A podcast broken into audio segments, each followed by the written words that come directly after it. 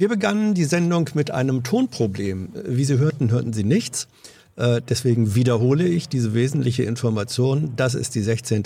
Ausgabe eurer Politik-Sprechstunde. Manche nennen es Hans-Jessen Show. Der Versuch und der Wunsch mit Menschen, die ein Thema haben, über das sie gerne mit mir sprechen wollen. Und zwar so, dass äh, ihr alle da zuhören könnt, eure Meinung dazu dann auch anschließend abgeben könnt, das zu tun. Als erste ähm, am, im Telefon, am Telefon, im Telefon. Das weiß ich jetzt schon, weil wir eben schon tonlos miteinander gesprochen haben. Äh, Hannelore 69 und dein Thema, sag's nochmal, Hannelore. Versäumnisse der Behörden hm. und der Politik im Kampf gegen Rechts am Beispiel des NSU und Hanau. Wie kommst du, welche persönliche Beziehung hast du zu diesem Thema? Also so, so circa 30 Prozent meines Bekannten- und Freundeskreis sind Menschen mit Migrationshintergrund. Und ich bin auch mit vielen befreundet. Und dieses Thema gegen rechts, das begleitet mich eigentlich seit gut 20 Jahren. Mhm.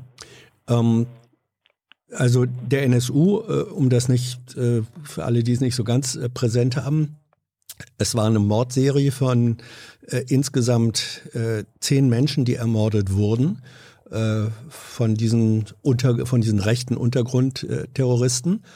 Ähm, zwei haben sich, äh, die beiden Uwes, wie es so hieß, dann äh, selbst getötet, als sie entdeckt worden waren. Und Beate Zschäpe, die in diesem Trio um sozusagen die, äh, ja, die Legende, die Infrastruktur äh, gebildet hat, wurde im Prozess verurteilt. So, und dennoch, ähm, erstens, Tote werden dadurch nicht wieder lebendig. Und zweitens, welche Versäumnisse, äh, sagst du, hast du gesehen, siehst du und beklagst du? Also die Polizei hat während dieser Zeit, dieser Mordserie, eine sogenannte Sonderkommission gebildet und sie Bosporus genannt. Mhm. Der Fehler war, dass die Polizei da nur in eine Richtung ermittelt hat, nämlich rivalisierende Gruppen aus dem, äh, aus dem migrantischen Milieu von Drogenabhängigen, Schutzgelderpressung. Jeder Absolvent, Absolventin einer Polizeischule lernt geradezu als Handwerk, dass man in alle Richtungen ermitteln muss. Es gab sogar den Hinweis von dem damaligen ähm, Minister Beckstein, der nach der äh, eine Randbemerkung machte, ob es nicht, ob die Täter nicht auch im rechten Milieu zu suchen sind. Mhm. Ja, und also an Versäumnissen mache ich, was den äh, NSU angeht, zwei Dinge. Bei der Durchsuchung der Garage von einem der Täter konnte der Täter selber vor den Augen der Polizei mit seinem Auto davonfahren. Mhm. Im Nachlass der Wohnung dieses Trios fand sich eine Liste, also neben CDs auf denen die Opfer verhöhnt wurden, fand sich eine Liste mit tausend Namen, Standorten von Kleingewerbebetrieben wie Kioske, Internetshops, lokale Läden. Tabellarisch vermerkt waren Kundenfrequenz, Fluchtwege, Stand, Stand, weitere Standorte, Öffnungszeiten und Dienstpläne des Personals. So viel zu dieser Chimäre, zu dieser, zu diesem Märchen, es handelt sich um Einzeltäter. Das machst du nicht mal mit zwei, drei Leuten. Da brauchst du einen großen Unterstützer und einen großen Helferkreis. Hey Leute, hier sind Thilo und Tyler. Jung und Naiv gibt es ja nur durch eure Unterstützung. Hier gibt es keine Werbung, außer für uns selbst. Das sagst du jetzt auch schon ein paar Jahre, ne? Ja. Aber man muss ja Aber mal wieder darauf halt, hinweisen. Ne? Stimmt halt. Ne? Und ihr könnt uns per Banküberweisung unterstützen oder PayPal. Und wie ihr das alles machen könnt, findet ihr in der Podcast-Beschreibung. Das waren ja, äh, das kam ja auch äh, im Prozess durchaus raus, dass äh, Menschen zum Teil als Zeugen, zum Teil glaube ich auch als Angeschuldigte gehört worden waren, als Unterstützer. Ähm, aber es kam zu keinen weiteren Verurteilungen. Also du wurde, meinst diesen ja. NSU-Prozess in München? Ja. Ja, dieser Prozess in München, die Bundesanwaltschaft, der Bundesanwaltschaft gelang es nur ganze drei Zeugen, also ganze drei äh, Mit mhm. Mittäter ausfindig zu machen, neben der Haupttäterin. Und was die Zeugen angeht, einer der Anwälte der Nebenkläger hat in einem Fernsehinterview mal gesagt, äh, dass seine Mandanten sowas von entsetzt und konsterniert waren, ob der Tatsache, dass die ganzen Zeugen, die da gehört wurden, bis auf zwei, drei, sich auf Erinnerungslücken stützen konnten und damit durchgekommen sind. Ja, äh, ich erinnere mich auch, der Prozess hat uns natürlich, ähm, also ich sage, wenn ich jetzt uns sage, meine ich auch politische Journalisten, sehr beschäftigt, äh, die, äh, die, die Jahre über. Und ähm, wir waren dann auch häufig genug relativ konsterniert. A, ja. was alles rausgekommen ist und B, was offenbar alles hatte passieren können ähm, und was letztlich dann eben doch nicht aufgeklärt worden war. Also äh, bis hin zu diesen äh, na, Merkwürdigkeiten, dass äh, ein, ein Mitarbeiter oder V-Mann des Verfassungsschutzes bei einem Mord wenige Sekunden vor dem Mord noch in dem Internetcafé äh, gesessen hat, wo und dann dieser Mord mitgekriegt äh, haben wollte, ne? Ja, und äh, nichts mitgekriegt haben wollte. So ähm, ist es. Jetzt muss man natürlich sagen, äh, Prozess bedeutet, Rechtsstaat gilt auch für äh, Angeklagte. Das heißt, äh, man muss ihnen Taten nachweisen können, sonst ist keine Verurteilung äh, möglich.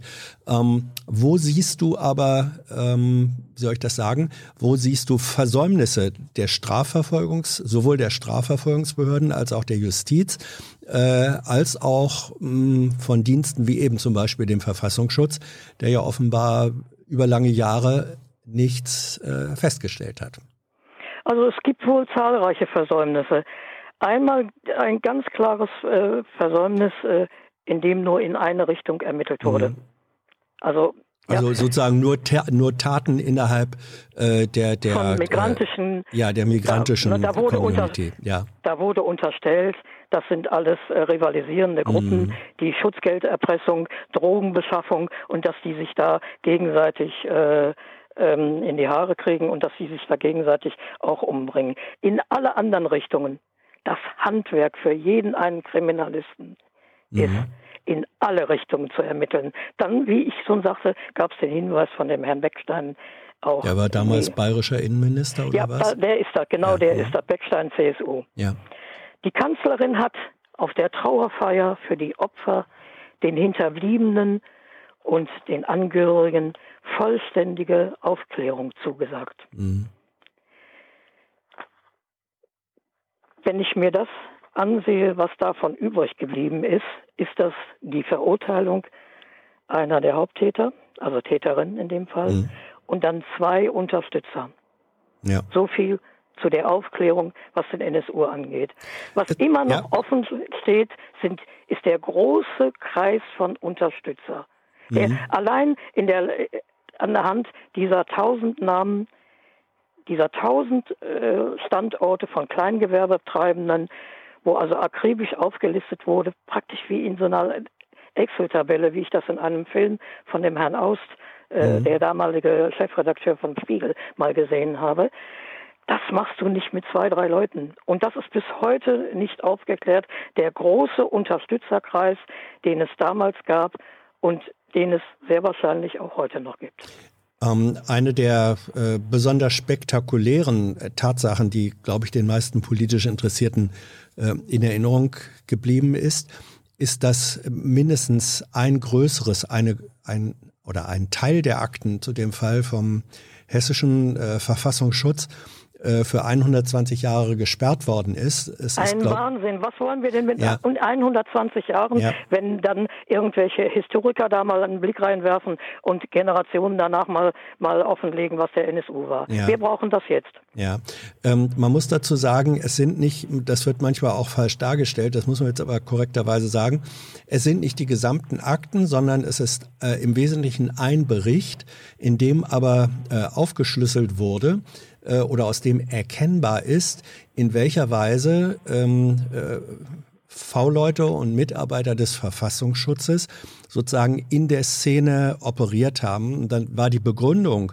für diese so lange Sperrung, dass man, äh, dass, dass diese Informationen, wenn sie öffentlich werden würden, äh, eine Gefahr wäre für die noch lebenden Menschen, die da erkennbar wären und auch ihre Nachfolgen, äh, ihre Nachfolgegeneration. Deswegen müsse man das so lange äh, sperren zum Schutz dieser verdeckt arbeitenden Ermittler und ihrer Informanten. Was sagst du zu dem Argument?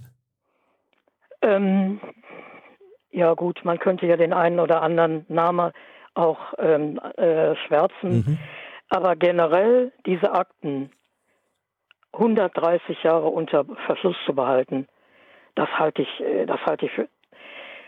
Minister Seehofer, der hat auf einer Pressekonferenz mal gesagt, der Rechtsradikalismus ist die größte Bedrohung für die Demokratie und die größte Herausforderung für den Rechtsstaat. Da würde man ihm nicht widersprechen wollen. Ja. So, und wenn ich mir das dann, was wir gerade äh, mhm. besprochen haben, vor dem Hintergrund ansehe, ist das Versäumnis ganz klar, diese Akten, man kann ja Namen auch einschwärzen, auch offen zu legen. Natürlich nach einem äh, rechtsstaatlichen Verfahren, mhm. nach einem äh, richterlichen Beschluss. Ja. Wenn ich mir da nochmal ansehe, zwei Sachen sind mir da besonders in Erinnerung. Es gab einen Bundeswehrsoldaten an der Bundeswehrhochschule, der hatte, der schrieb ein, der hatte eine Masterarbeit verfasst mhm. in Politikwissenschaften, in dem zahlreiche völkische Passagen vorkamen und mit, und mit homogener Gesellschaft mhm. einherging. Diese Arbeit ist bewertet worden, den Master hat er bekommen. Da frage ich mich, was ist das für eine Universität? Was ist das für äh, ein Dozent? Was sind das für, Lehr für Lehrkräfte, die so eine Arbeit abnehmen und so einen Master erteilen? Der gleiche Bundeswehrsoldat hat äh, sich als syrischer Flüchtling ausgegeben mhm. und ein Asylverfahren. War das, war das, beantragt. wie heißt der Franjo, äh, Franjo A, war das dieser Fall? Bitte? Franco Frank, A, Franco, genau, ja, ja, ich ja, glaube, ja. so heißt so, er. Ja, hm. ja. ja, ich erinnere so. mich, wir haben das in der, es war, es war auch Thema in der, in der Bundespressekonferenz äh, mehrfach und äh, da haben auch, äh, da hat sich mit der Aufklärung oder Erklärung, haben sich die Sprecher der Bundesregierung äh, nicht direkt leicht getan. Man muss sich mal vorstellen, der ist als Flüchtling anerkannt worden mhm. mit subsidiärem Schutz, obwohl der kein Wort Arabisch spricht. Mhm. Ja. Ähm, Den hat man später dann noch in, in Wien irgendwo gefunden, weil er da wohl auch ein Waffenlager äh, oder auf einer Toilette eine Schusswaffe äh, äh, am am Flughafen hinterlegt hatte. Und in dessen Nachlass hat man Sprengstoff gefunden. Da hat man Aufzeichnungen gefunden, aus denen hervorgeht, dass der Attentate geplant hat, die der diesem Personenkreis, nämlich Flüchtlingen, in die Schuhe schieben wollte. Ähm, Hannelore, was, worüber wir jetzt sprechen, was dich äh, empört oder äh, was im Grunde dein Appell ist, ist ja zu sagen, wir dürfen das nicht hinnehmen, weder als Bürger äh, und erst recht nicht äh, als Politik und äh, für Sicherheit verantwortliche Behörden und Mitarbeiter, sondern da müssen die Augen äh, aufgemacht werden, gerade auch in diese Richtung. Das ist, glaube ich, ähm, dein Appell, wenn ich das richtig verstehe. Ich sage an der Stelle mal, ähm, es gibt ein Interview, was äh, Thilo Jung geführt hat, was äh, auch noch äh, zu finden ist als Jung und Naiv, mit Annette Rammelsberger, äh, eine hervorragende Journalistin, die den äh, Prozess, äh, den NSU-Prozess beobachtet hat, vom ersten bis zum letzten Tag. Ähm, und dieses Gespräch guckt's euch an.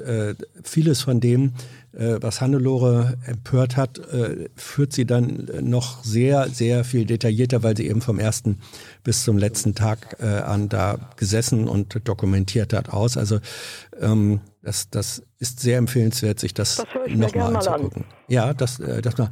Äh, sag mal, Hannelore, äh, du, du bist 69. Hallo, willkommen im Club. Ähm, hm. Welcher Club ist das? das? Das ist der Club der etwas Älteren. Ich, äh, wir, wir, wir, beide spielen so ungefähr in einer Altersliga.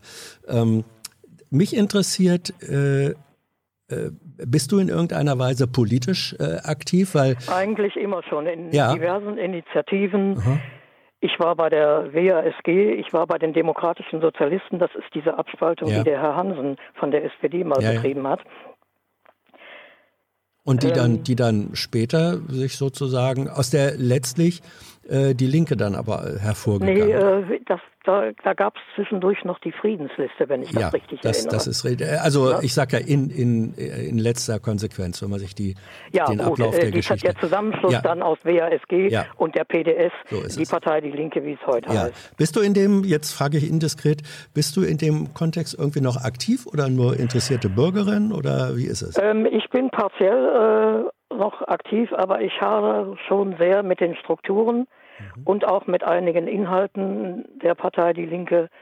Ähm, Damit, hader, damit haderst du, habe ich das Ja. richtig verstanden? Was bedeutet das? Was, äh, wo sind da Das deine... heißt ganz konkret, Ja. dass du, wenn du siehst, also wenn du diese Partei wählen willst, dass du nicht mehr weißt, wen bekommst du da? Kriegst du die Linke von der Frau Wiesler, Mhm. der einen Parteivorsitzenden, oder von der Frau äh, Susanne Henning-Welsow, Mhm. der, der anderen Parteivorsitzenden?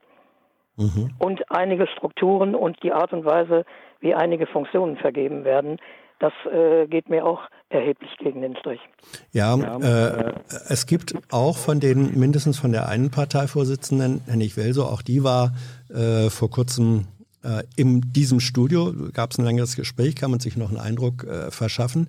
Ähm, und auch Fabio Di Masi, der jetzt ausgetreten äh, ist, oder äh, der nicht ausgetreten ist, sondern, sondern, ne? Sondern, so, ja, der den, der den ähm, äh. Untersuchungsausschuss macht, Wirecard, der jetzt den Bundestag verlassen wird. So rum, der hat eine ähnliche äh, herbe Kritik am, am Zustand seiner eigenen äh, Partei von innen her, wie du jetzt auch äh, äußerst. Ähm, was ist denn, äh, wen würdest du, wenn ich, wenn wir jetzt schon so darüber reden, wenn du sagst, ja, ich weiß gar nicht, welche Partei kriegt man denn? Was wäre, äh, was wäre deine favorisierte Richtung oder Linie? Also eindeutig die von der Frau Wissler. Ah ja. Ja. Mhm. Ähm, wenn ich aber darf, Ja.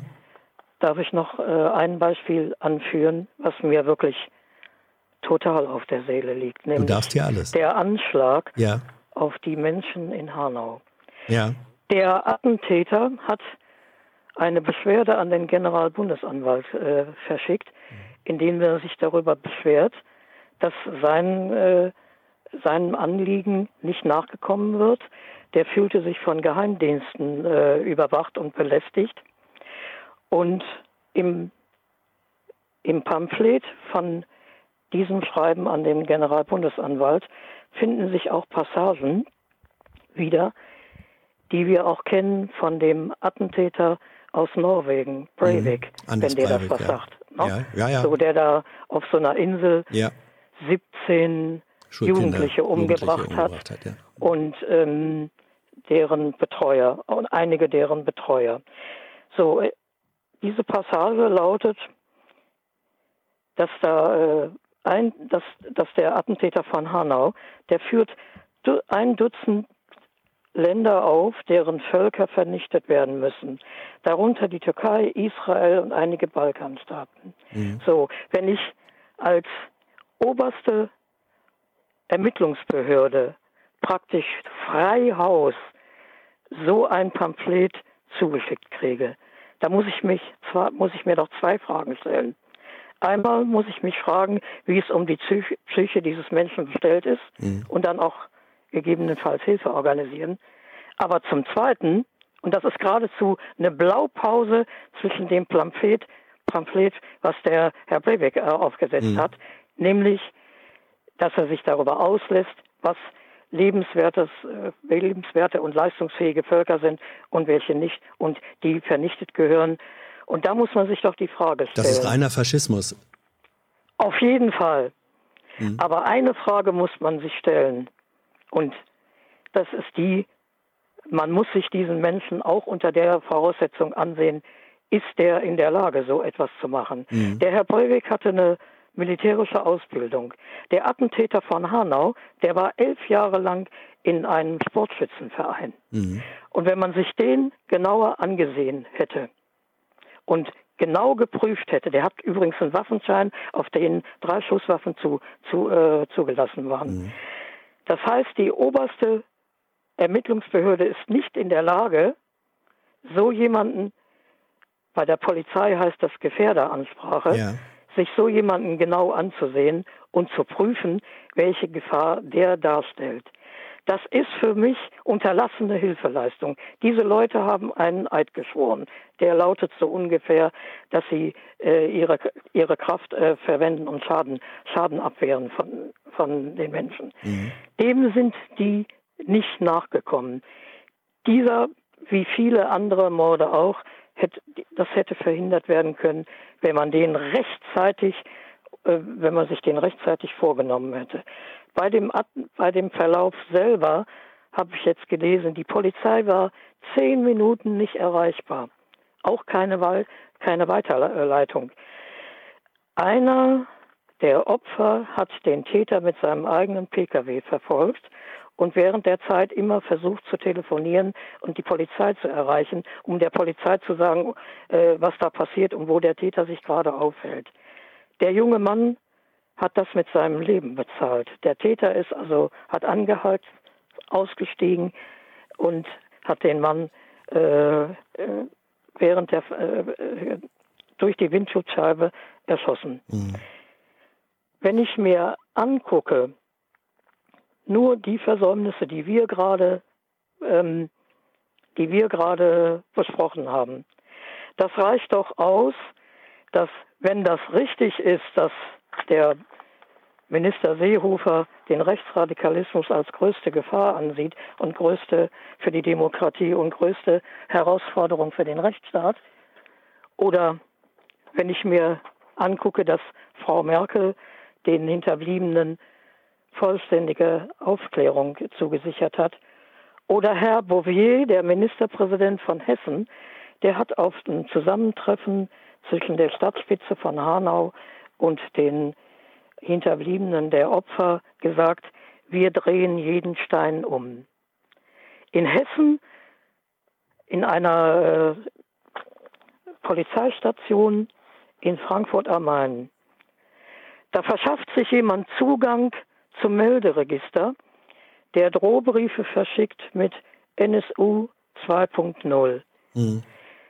Das Bundeskriminalamt betreibt eines, äh, eines der besten Server, äh, ähm, ähm, die, nein, das heißt, die sind nicht in der Lage herauszufinden, wer sich da Zugang zu diesem Melderegister verschafft, wer das ist, der da diese Drohbriefe verschickt an eine Anwältin, der Nebenkläger des mhm. NSU, an eine Landtagsabgeordnete von Hessen, an eine Kabarettistin und an eine Bundestagsabgeordnete. Und das, was der da schreibt, spätestens nach dem NSU, nach Breivik und nach den Attentaten jetzt in Hanau, weiß man doch, dass diese Leute das nicht nur ankündigen, sondern wenn sie in der Lage sind, dass die das auch machen. Hannelore, ähm, äh, wir sind ja äh, als politische Journalisten, hören wir dann relativ häufig und lesen auch Berichte, dass es ähm, in Polizei, Bundeswehr, anderen Institutionen auch ähm, möglicherweise rechte Netzwerke gibt, mindestens Strukturen, die über einzelne Individuen hinausgehen. Du nimmst sowas ja vermutlich auch zur Kenntnis, glaube ich, da du da sehr aufmerksam bist. Äh, was, was, wenn du das hörst und siehst und liest und die Antworten von Politik dazu hörst und siehst und liest, ähm, was löst das in, die, in dir aus? Wie reagierst du innerlich darauf? Ja, neben blanken Entsetzen und Fassungslosigkeit ist ein Gefühl überlagert alles. Das ist das Gefühl von Traurigkeit, von Trauer, richtig, richtiger Trauer. Wenn ich zum Beispiel, da gab es jetzt ein, einen Bericht, da ist der Vater eines der Opfer von Hanau besucht worden. Das hieß in dem Zusammenhang auch Gefährderansprache. Für wen soll der eigentlich eine Gefahr sein? Der sagte dann, was äh, die Polizei sagte zu dem, die sollen also still sein, denn der Vater des Attentäters, der wohnt ja noch da. Und man machte sich also Sorgen um dessen un körperliche Unversehrtheit und dessen, äh, dessen Leben. Und bei dieser sogenannten Gefährderansprache hat man sich noch nicht mal die Mühe gemacht, zu gucken, mit wem man da spricht. Der Mann lebt seit über 30 Jahren in Deutschland. Der hat seit über 20 Jahren einen deutschen Pass. Da hat man äh, eine Dolmetscherin organisiert. Der braucht keine Dolmetscherin. Mhm. Der braucht Hilfe. Oder bei der Ehefrau eines der NSU-Opfer. Der hat man bei einer Vernehmung, das ist der Mensch, der, der in Nürnberg diesen Blumenstand machte, der hat, der hat man bei der Vernehmung ein Foto vorgelegt. Auf dem Foto war eine Frau abgebildet mit zwei Kindern. Dieser, äh, der Ehefrau dieses Opfers hat man gesagt, dein Mann, der hat eine zweite Familie. Willst du nicht endlich gestehen, dass der nicht nur Blumen in Holland holt, sondern auch Drogen? Mhm. Und wenn du so etwas liest, ja, das, da kriegst du einen Stich ins Herz. Mhm. Oder wenn du die Bilder siehst, im Internet sind die noch verfüg sind die verfügbar, über, äh, wo die Opfer von, von Hanau sind. Oder wenn ich mir dieses Plakat angucke, was ich habe, wo die Opfer des NSU abgebildet sind. Wenn ich mir das betrachte und die Bilder von den Menschen, die da in Hanau ihr Leben lassen mussten, da leide ich wie ein Hund. Ja. Hannelore, ich danke dir sehr äh, für, für, den Anruf, für deine, äh, dass du uns deine Besorgnis und deine Kritikpunkte ähm, so präzise ähm, und eindringlich deutlich gemacht hast. Und ähm, ich freue mich, dass du offenbar auch weiterhin engagiert und wachsam äh, als Bürgerin agieren wirst. Das finde ich. Ja, gut. auf jeden Fall. Trauer allein nutzt ja. nichts, sondern umgekehrt, du musst auch aktiv sein. Du musst dich, ja. wo immer es geht, denen in den Weg stellen. Hannelore, Dankeschön. Ja, Mach's gerne. Gut. Tschüss. Tschüss. Ja. Alles, was äh, Hannelore gesagt hat an Kritikpunkten, soweit ich es jetzt äh, noch äh, beurteilen kann, lässt sich, ist dokumentiert, lässt sich äh, nachrecherchieren, äh, lässt sich vertiefen. Äh, es, ist, es ist einfach so. Und wir brauchen wir brauchen wachsame Bürger, die dann auch äh, hier in ihrer Umgebung, da wo sie können, darauf hinweisen, den Finger in die Wunde legen. Wer ist jetzt am Telefon? Hier ist Hans. Hallo. Hallo Hans, hier ist Bastian. Bastian, ich grüße dich. Bist du zurück? Worum geht's dir? Ja, äh, mir geht es um äh, das äh, omnipräsente Thema der letzten Tage, wenn nicht sogar der Wochen, und zwar um die äh, CDU bzw. die Union. Mhm. Und zwar ähm, aus einer Perspektive eines äh, ja, äh, linken, eines grünen Wählers und ähm, jemandem, also mir, der ähm, sich schon fragt, wie könnte nach September eine Regierungskoalition zustande kommen und wie, in welcher Koalition könnte man am besten ähm, die ähm, Themen, die mir wichtig sind, ähm, auch umsetzen, sprich also das 1,5 Grad Ziel einzuhalten, die soziale Ungleichheit zu bekämpfen und auch die ja, aufkommenden Rechten stärker zurückzudrängen. Gibt ja viele und, Linken oder beziehungsweise, nee, also gibt viele Grünen Wähler oder Sympathisanten, die sich das offenbar am ehesten in einer Koalition mit der CDU oder der Union vorstellen können. Gehörst du dazu auch oder bist du da eher eine andere Fraktion? Ich bin nur noch unentschlossen und das ist auch äh, mit der Grund, warum ich äh, anrufe. Okay. Äh, weil ich eigentlich hoffe, dass, ähm, äh, dass wir beide das zusammen so ein bisschen erörtern können. Ähm, weil ich eigentlich, also ich hege auch Sympathien für die SPD und ähm, bin, äh, also meine in meiner Idealvorstellung gäbe es eigentlich ein grün-rot-rot-rotes äh, Bündnis mhm. äh, in der Regierung, sehe da aber auch noch Probleme und weiß noch nicht so genau, ob das überhaupt so funktionieren würde. Selbst wenn äh, die sich untereinander einig werden würden, ähm, ja, ich bin ich mir nicht ganz sicher, ob die, äh, ob äh, ja äh, die Gesellschaft hier in Deutschland ähm, damit schon gut klarkommen würde. Mhm. Ähm, und ich frage mich so ein bisschen, also ich sehe, ich sehe halt, dass von der CDU bzw. von der Union eine gewisse Gefahr ausgeht. Ähm, eine Gefahr, diese Ziele, äh, die ich eben genannt habe, halt nicht in dem Maß zu erreichen, wie es notwendig ist.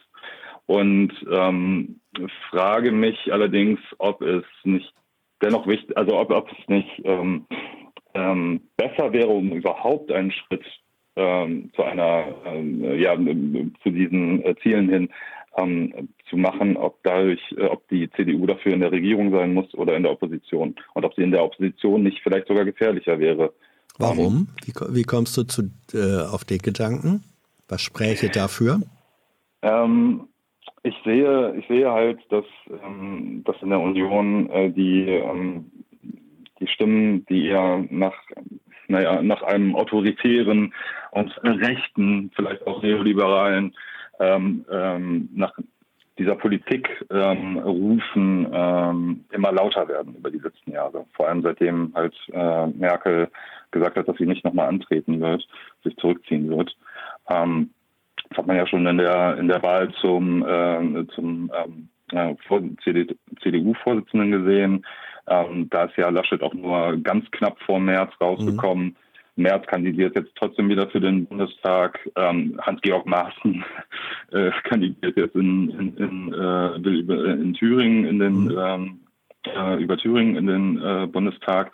Und da höre ich jetzt auch noch nicht so richtig ähm, aus, aus zumindest aus der CDU-Spitze, dass da, äh, dass man ähm, das verhindern möchte. Mhm.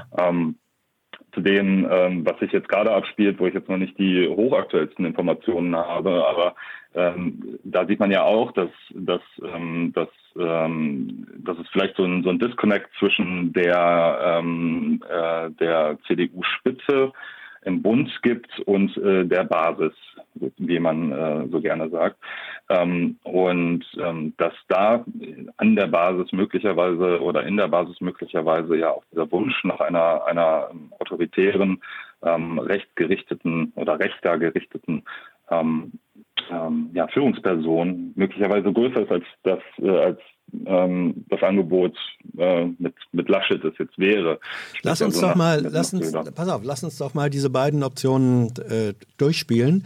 A, mhm, äh, die, die Option, äh, es gibt eine schwarz-grüne äh, Bundesregierung, das heißt, die CDU wäre äh, nicht in der Opposition, sondern ich mutmaße, äh, dass die Unionsparteien, wer auch immer es dann wird, im Moment äh, sieht es ja eher nach, ähm, nach Laschet aus als nach Söder, but who knows. Mhm. Also äh, möglicher oder, oder vermutlich dann doch unter einer Kanzlerschaft äh, eines Unionspolitikers. Ähm, das ist die eine Option. Äh, die andere Option äh, ist eben tatsächlich äh, grün-rot-rot ähm, unter einer anderen Führung und die Union wäre in der Opposition. Jetzt hast du eben gesagt, ah, vielleicht ist sogar eine, äh, ein Unionslager in der Opposition das größere Risiko, weil die sich dann sozusagen äh, radikalisieren. So habe ich dich verstanden. Das würde ja, das würde ja bedeuten, du glaubst, dass man eine Unionspartei äh, oder Unionsparteien, die dann auch noch die Regierung führen, dass man die einhegen könnte? Durch den kleineren Koalitionspartner, wenn man davon ausgeht, dass die Grünen das werden. Glaubst du das? Ich glaube, ich glaube halt, dass die äh, Union äh, gänzlich machtgetrieben ist. Also wenn, wenn die an der Macht sind, wenn die in der Verantwortung sind, dann gelingt es da auch allen still still zu bleiben und nicht den, nicht den, ähm, quasi nicht äh, ein Zerwürfnis in der Partei groß werden zu lassen. Naja, also man kann, Entschuldigung, man kann aber auch sagen, jetzt haben wir die Macht, dann nutzen wir sie auch. Ja, aber ich, oh, Entschuldigung, da. Hm? Ähm, also, das kann, das kann natürlich sein.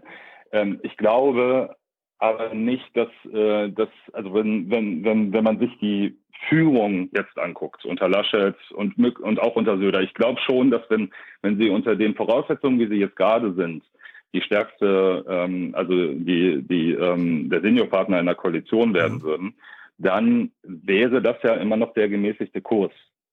Ne? Mhm. Das wäre immer noch ein, ein, ein, ein Kurs, der eher zu den äh, zu den, äh, ne, den, den ähm, Augenzwinkern zu den Grünen macht und sagt, okay, äh, ihr habt da einen Punkt, nehmen wir ein paar Sachen von mit. Mhm. Ähm, und das wäre ja eben nicht der neoliberale Kurs unter Friedrich Merz oder der, der autoritäre, stark autoritäre rechte Kurs unter ähm, ja, äh, aller äh, Hans-Georg Maaßen. Ähm, deswegen, ich, ich glaube, so wie sie, äh, wenn, wenn es, wenn sie jetzt so ihre Macht behalten könnten, dann hätten, hätte halt auch dieser gemäßigte Kurs hätte dann äh, quasi ähm, hätte sich bestätigt. Dann hätten hätten die gemäßigten Stimmen in der CDU einen Pfund und könnten sagen, hier unsere Entscheidung war wichtig. Mhm. Aber wenn ähm, wenn vor allem Laschet als Kanzlerkandidat drastisch verliert, dann glaube ich, dann ist da, ist da richtig was los. Naja, also dann, aber hör mal zu, Bastian. Ähm, mhm. wenn, wenn das, was du jetzt gerade äh, sozusagen als Szenario aufmalst, äh, Kanzlerkandidaten Laschet, die äh, Union verliert dramatisch, das wäre dann ja vielleicht, vielleicht äh, die Option zu sagen, ja, da machen wir eben eine Bundesregierung ohne ähm, ohne Unionsparteien, mit Grünen als stärkster Kraft. Das müsste mhm. doch eigentlich deinen Vorstellungen am nächsten kommen. Oder sorgst du als Grünen-Sympathisant oder Wähler dich mehr um das Wohl und Wehe der Union als um das, was nachher eine Bundesregierung ähm, realiter umzusetzen hat?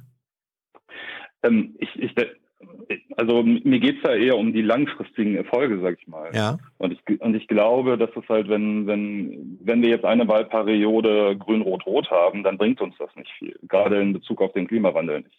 Gerade weil halt die, die Maßnahmen, die dafür getroffen werden müssen, so die, die Weichenstellungen, die werden auch nicht sofort ziehen. Ne? Wahrscheinlich wird ja auch, werden, werden manche Maßnahmen auch erstmal eine Beschneidung sein in, in dem, in der, ähm, ja, in dem Wohlstandsverständnis der, der größeren Gesellschaft hier in Deutschland. Jetzt ja. argumentierst du ein bisschen ähm, wie Kretschmann in Baden-Württemberg, der gesagt hat, äh, mhm. na, jetzt mache ich auch lieber mein Bündnis, äh, meine Koalition mit der Union weiter, äh, als dass ich diese rechnerisch ja möglich, äh, mögliche andere äh, Option wähle. Ja, genau, mhm. das, das, das, das hast du richtig erkannt, weil ich ja auch noch keine, also ich habe ja keine, ich bin noch, habe mich noch nicht ja. entschieden, was ich für, für äh, richtiger halte. Deswegen, ich wollte jetzt auch nicht sagen, das ist böse oder so. Ich wollte nur sagen, hm? äh, die, die, die Argumentationslogik, die ich bei dir raushöre, entspräche nach, in meiner Wahrnehmung so ein bisschen dem, äh, wie Kretschmann Baden-Württemberg äh, argumentiert hat, richtig? Genau, weil das äh, mhm. auch, auch gerade das, was, was äh, dort passiert ist, äh, mich natürlich auch beschäftigt hat mhm. und äh, mich gefragt, also wo, wonach ich mich dann auch gefragt habe, wäre denn eine Ampel überhaupt gut? Also mhm. in Bavü kann ich jetzt nicht beurteilen, ich wohne nicht in Bavü, mhm. aber ähm, äh, aber so auf, auf Bundesebene gesehen wäre, wäre da eine Ampel gut oder wäre mhm. da ein äh, oder ist da möglicherweise ein ist eine eine gemäßigte CDU äh, möglicherweise sogar gut aktuell ja. für für Deutschland wäre das möglicherweise gut um um so ein, auch eine gewisse Befriedung hinzubekommen mhm. Ja, das ist, ich, ich äh, würde mich interessieren, was jetzt im Chat los ist oder was später in den Kommentaren äh, geschrieben wird. Hahaha, ha, ha, was ist denn das für ein Grüner, der hier Reklame macht für die gemäßigte CDU? ähm, äh, Kilo meint, ich sollte mal, äh, hat er mir gerade Zeit reinge, reingeschoben, ich sag mal was dazu erzählen, wie das war. Ähm, als zu Zeiten, als Hans noch ein bisschen jünger war, die CDU zeitweilig in der Opposition war auf Bundesebene, ja, war, war sie ja äh, sowohl in der Kanzlerschaft, also in der sozialliberalen Koalition, äh, Kanzler Brandt äh, und Schmidt, als dann eben auch in der Kanzlerschaft Schröder. Ähm, was, was fällt mir da ein? Ich, hab, ich hatte nicht den Eindruck, dass sich da äh, die CDU in irgendeiner Weise weder besonders radikalisiert äh, hätte. Ähm, sie war eigentlich eher irritiert ähm, und hatte auch Schwierigkeiten, sich äh, inhaltlich neu aufzustellen, weil ich würde das teilen, was du vorhin gesagt hast. Ähm, für die CDU ist die, ist die Machtausübung, der direkte Zugriff zur politischen Macht, ist sozusagen sehr weit vorne, sehr primär in der, äh, in der handlungsleitenden äh, Agenda. Und äh, als das weggefallen ist, gab es eben durchaus auch Menschen, ähm, die sich in der Politik auf einmal nicht mehr engagiert haben, weil ihnen dieses, äh, dieses Momentum, ah, davon habe ich dann auch was, äh, das bietet mir dann hier als politischem Aktivisten Zugang zu Machtpositionen. Die waren dann auf einmal relativ schnell äh, inaktiv, äh, gab es auch. Mhm. Ähm, also ich weiß gar nicht, Geschichte wiederholt sich ja äh, äh, überhaupt nicht. Ich, ich weiß wirklich nicht, äh, wie ich es mir vorstellen sollte, äh, oder Unionsparteien in der, ähm, in der mh, hm, äh, Opposition. Ich meine, die, die CSU ist ja sowieso nie Opposition. Sie ist ewig äh, gefühlt Regierungs- und Machtpartei in Bayern und nebenbei, wenn, wenn Söder äh, es jetzt nicht wird, dann bleibt er ja weiterhin bayerischer Kurfürst äh, sozusagen und, mhm. und hat da sein, äh, sein Reich und sein Feld, das er äh, beackern kann. Ähm, also ich weiß es ehrlich gesagt äh, nicht. Ich finde die Frage, die du aufgeworfen, also ich weiß nicht, was passieren würde mit einer, äh, mit Unionsparteien in der Opposition, ob dann, wie du befürchtest, sich sozusagen eine interne Radikalisierung ähm, und die, die Forderung nach starker Führungsfigur äh, durchsetzen würde? Ich weiß es nicht. Keine, keine Ahnung. Kann sein, muss aber nicht sein. Ähm, äh, sag mal, was denkst du, äh, welche Rolle wäre bei entweder Regierungsbeteiligung der Union oder Opposition, welche Auswirkungen hätte das auf die äh, AfD, die ja nun auch ein politischer Maktor, äh, Machtfaktor ist, würde die mhm. marginalisiert werden oder würde sie eigentlich als, sagen wir mal, das Original erkannt werden? Äh, in gewisser Hinsicht, wo Leute sagen, nö, dann, wenn es sowieso egal ist, dann gehen wir lieber zu denen. Hm, gute Frage. Also ähm, auch in der AfD sieht man ja gerade, dass sie, dass sie sich auf Bundesebene wahrscheinlich also ja doch noch weiter nach rechts rückt. Ne? Also dadurch, dass Björn Höcke ja jetzt. Äh, er war sehr aktiv. Ähm, auf dem, genau, Bundes, sehr, auf dem Bundesparteitag, ja. ja. Genau, sehr aktiv äh, geworden ist, ähm, auch EU-Austritt e fordert etc. Ähm, ich glaube, ähm, dass, ähm, dass es schon möglich wäre, wenn die CDU quasi immer noch so wie so ein äh, Safe Haven für, für gewisse ähm, ähm, ja, machthungrige rechte Politiker wäre, mhm. dass die, dass die denen quasi in der Regierung immer noch äh, gut Stimmen äh, ab, äh, ab, abnehmen könnte. Mhm. Ähm, in der Opposition, äh, da, da wäre es wahrscheinlich äh, schwieriger. Da kann ich mir halt vorstellen, dass da dann ähm, ähm, dass sie da halt auch Angebote denjenigen machen müssten, die halt vielleicht auch mit so einem Auge rüber zur AfD schielen. Mhm. Ähm, und ähm, ja, also da, ich meine, wir, ne, wenn man, kann man vielleicht nicht 100% vergleichen, aber wenn man, ähm, ähm, wenn man äh, nochmal in die USA guckt, äh, die zwei Legislaturperioden von Obama und danach äh, kam Trump, das war ja auch in gewisser Weise eine direkte Antwort auf eine, naja, eine sehr linke Politik, zumindest eine sehr als links wahrgenommene Politik. Das ja. ist, glaube ich, besser. ähm, es ist alles relativ. Für amerikanische Verhältnisse. Hm. Ja. ähm, und, und das hat dann ja, also das, das hat ja in gewisser Weise halt auch die, die Befürchtung in, in der, ähm, naja, eher rechten ähm, Blue-Collar ähm, ähm, Bevölkerungsteilen in den USA. Mhm. Ähm, hat, hat, hat die ja irgendwo bestätigt in ihren Befürchtungen, ja. auch wenn es uns ähm, natürlich unpräzise ist. Äh, Bastian, ich, ich möchte nochmal auf, auf den äh, Punkt kommen. Wie gesagt, du als äh, erklärter äh, Grüner, jetzt gehe ich davon aus, hm. dass dir politische Inhalte, so wie sie von den Grünen mindestens behauptet äh, werden, äh, als zentrale Inhalte, also Klimaschutz sehr wesentlich.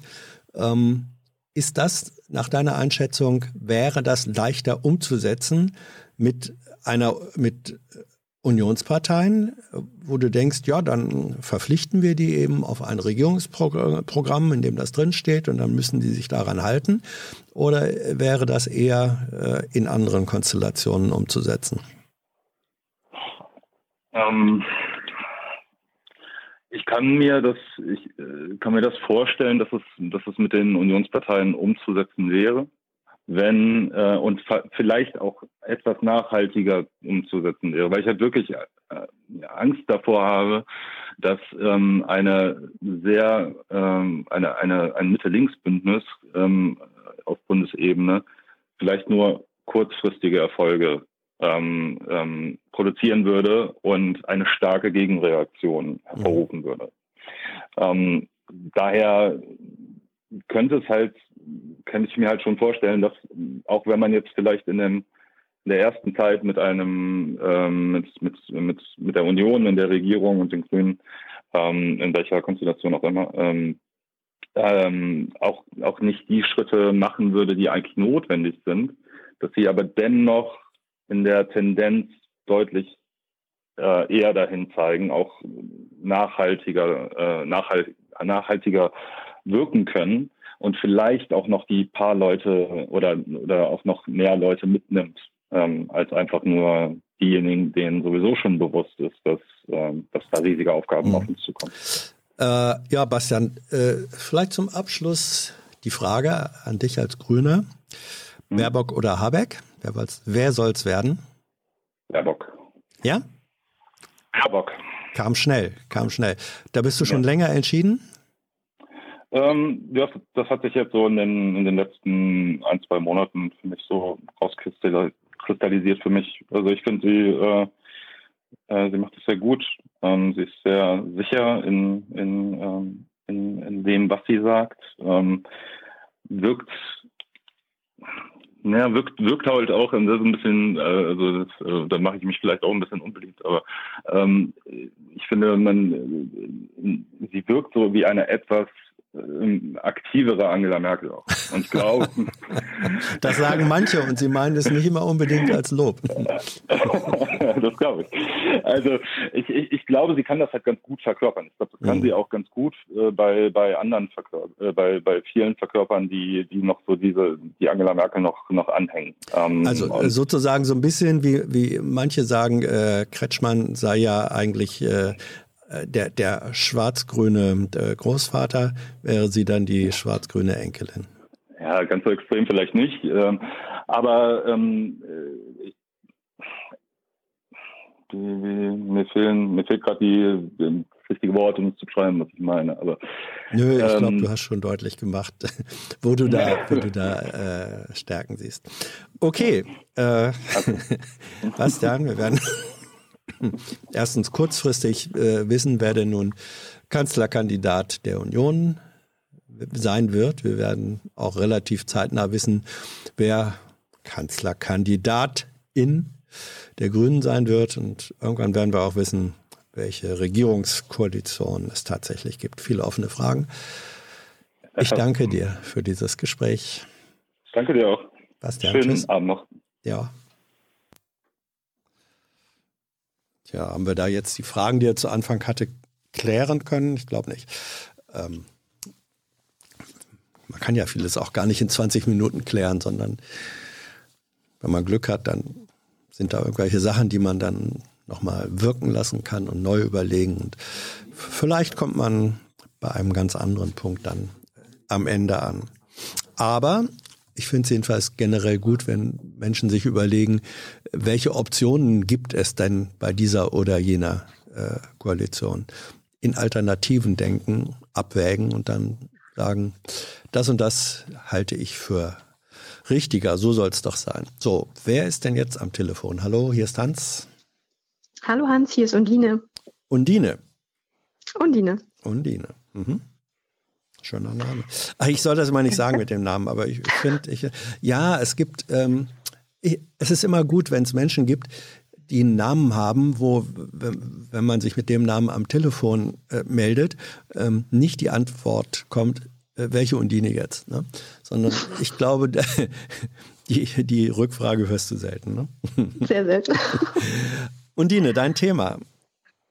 Mein Thema ist Religion und Glaube und wie der uns Halt geben kann in diesen unsicheren Zeiten, in denen wir vor so viel mhm. Wandel stehen und die Stabilität der Gesellschaft erschüttert wird. Mhm. Und wir haben es ja gerade in den zwei vorigen Gesprächen gehört, auch der, der Rechtspopulismus, der Rechtsruck ist ja auch eine der großen Gefahren und wie uns da Kirche und Religion eventuell halt geben können. Ähm, möchtest du jetzt dafür Werbung machen für den äh, Halt, den Kirche und Religion geben können? Fang an. Werbung machen möchte ich nicht, aber ich möchte mhm. einfach ähm, darstellen, was für mich ähm, in der Perspektive, in der wir uns ja bewegen, was alles vor uns steht, Postwachstumsökonomie, Klimakrise, die Folgen, Digitalisierung, Corona und auch Einsamkeit ist ein ganz wichtiges Thema. Mhm. Ähm, wie Kirche da, wie gesagt, Halt geben kann, nicht als, als Werbung für Kirche, sondern als Angebot, ähm, was es überhaupt für Möglichkeiten gibt, sich zu engagieren. Also ich finde auch, Kirche ist ein ganz wichtiger Ort des äh, Aktivseins. Das ist jetzt nicht für mich, ähm, also für die Klimapolitik, also ich schwenke mal rum, mhm. ähm, dass Kirche so ein äh, zwei, zweischneidiges Schwert ist. Einerseits kann man ähm, aktiv sein und diese Lethargie, in der wir uns als Gesellschaft ja einfach gerade bewegen, auch durch diese Corona-Maßnahmen, durch den Lockdown, dass man daraus entfliehen kann und in einen, in einen Aktivismus kommen kann. Mhm. Da bietet sich das an. Und auf der anderen Seite eben äh, der Halt und der, das, das sichere Pflaster, auf dem man stehen kann, aus dem heraus man ermächtigt, ähm, solchen äh, Herausforderungen begegnen kann, wie ich sie vorher aufgezählt habe, die uns ist das als deine, ist, ist, das deine, ist das deine persönliche Lebenserfahrung, die du machst? Und wenn es so ist, ähm, in, in welcher organisatorischen Form eigentlich auch, dass du sagst, also ich nehme dich so wahr, dass du sagst, ja, äh, mir, mir sind Dinge wie eben zum Beispiel, jetzt auch du hast Klimathematik genannt, sind mir sehr wichtig, da muss was passieren. Und äh, du findest da auch eine Orientierung oder ein Aktionsfeld im Zusammenhang von Kirche. Ist der Eindruck richtig? Genau, der Eindruck ist richtig. Hm. Ich gehöre zu einer evangelischen Kirchengemeinde ah, ja. hm. mit 1200 Mitgliedern und wir haben Church for Future mitgegründet und die Berliner Klimaakademie. Das sind eben zwei Wege, die wir für uns gefunden haben, um Kirche und Klimapolitik miteinander zu verbinden.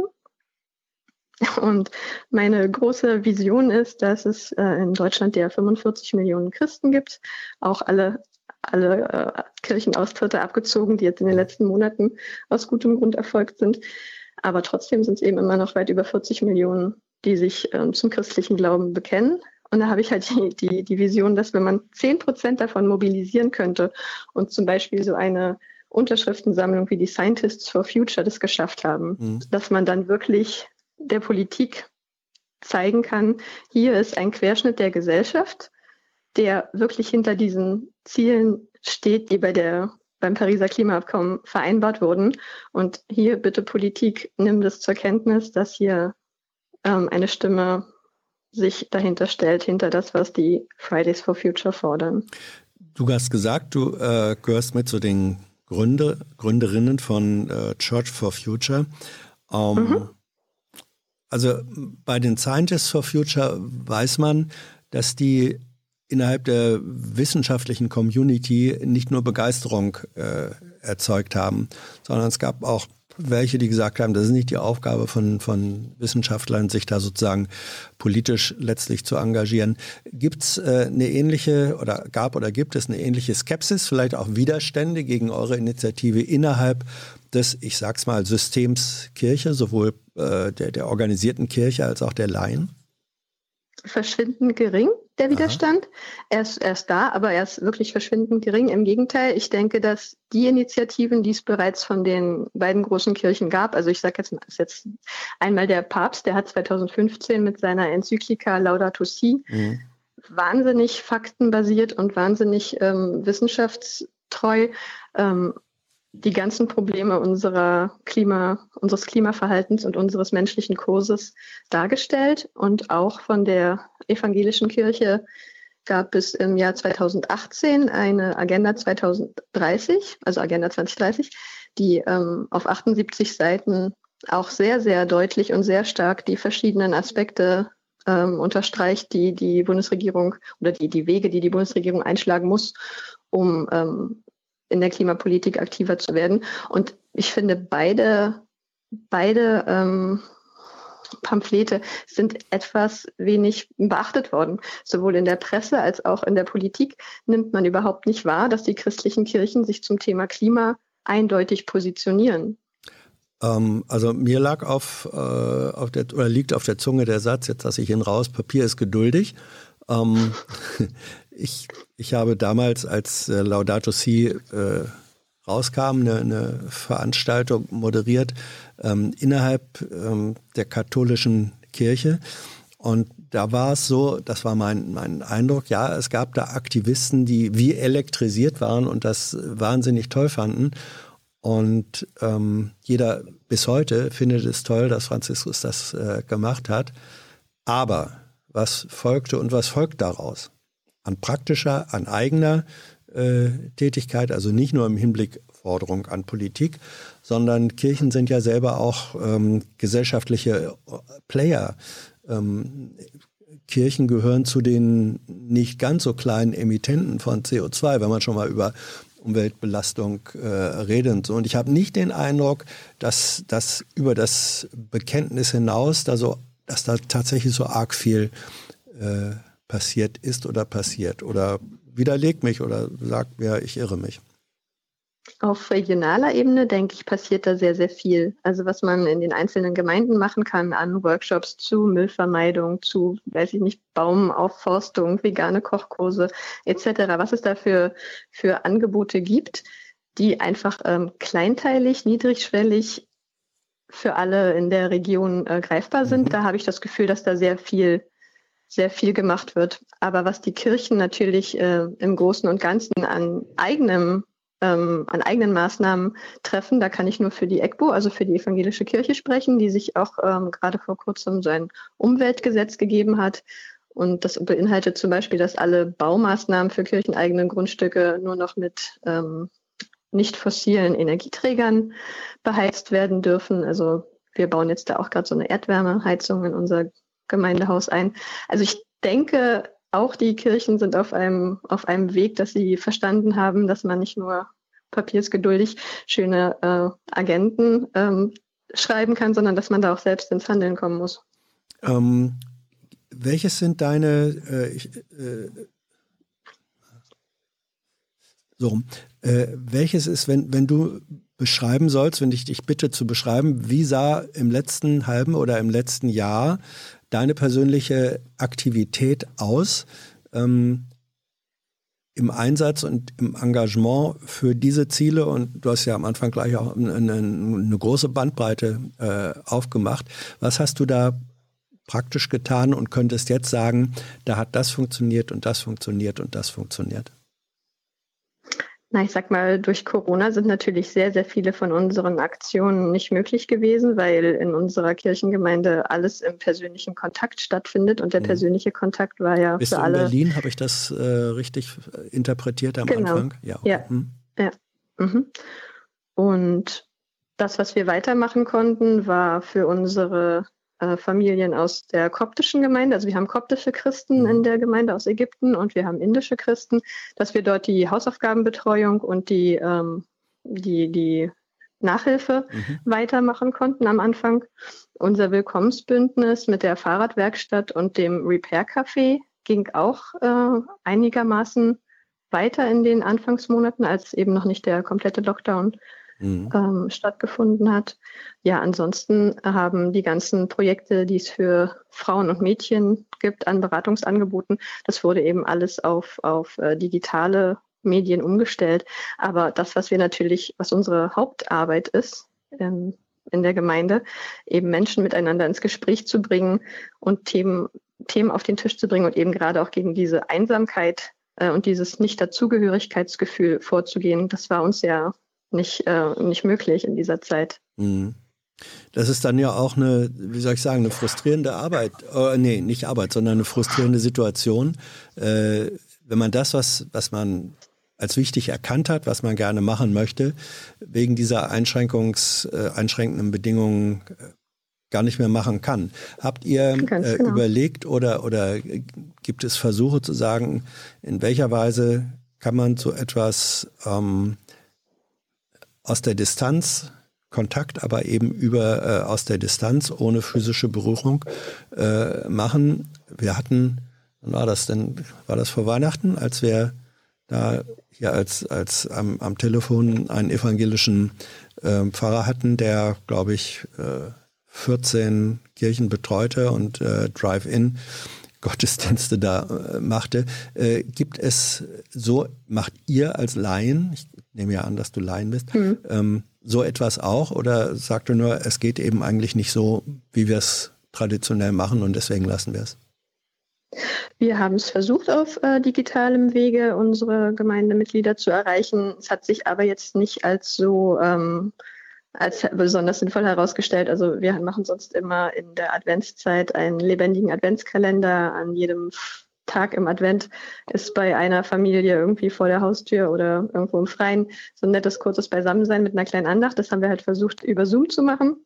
Da haben sich aber sehr wenig Leute dazu geschaltet. Und unsere Gottesdienste haben wir auf YouTube angeboten. Aber auch da sind die Zugriffszahlen so, dass man denkt, das äh, wird nicht so angenommen, wie wir uns das erhofft haben. Hey Leute, Thilo hier. Unsere naive Arbeit in der Bundespressekonferenz und unsere wöchentlichen Interviews, die sind nur möglich, weil ihr uns finanziell unterstützt. Und damit das so bleibt, bitten wir euch, uns entweder per Banküberweisung oder PayPal zu unterstützen.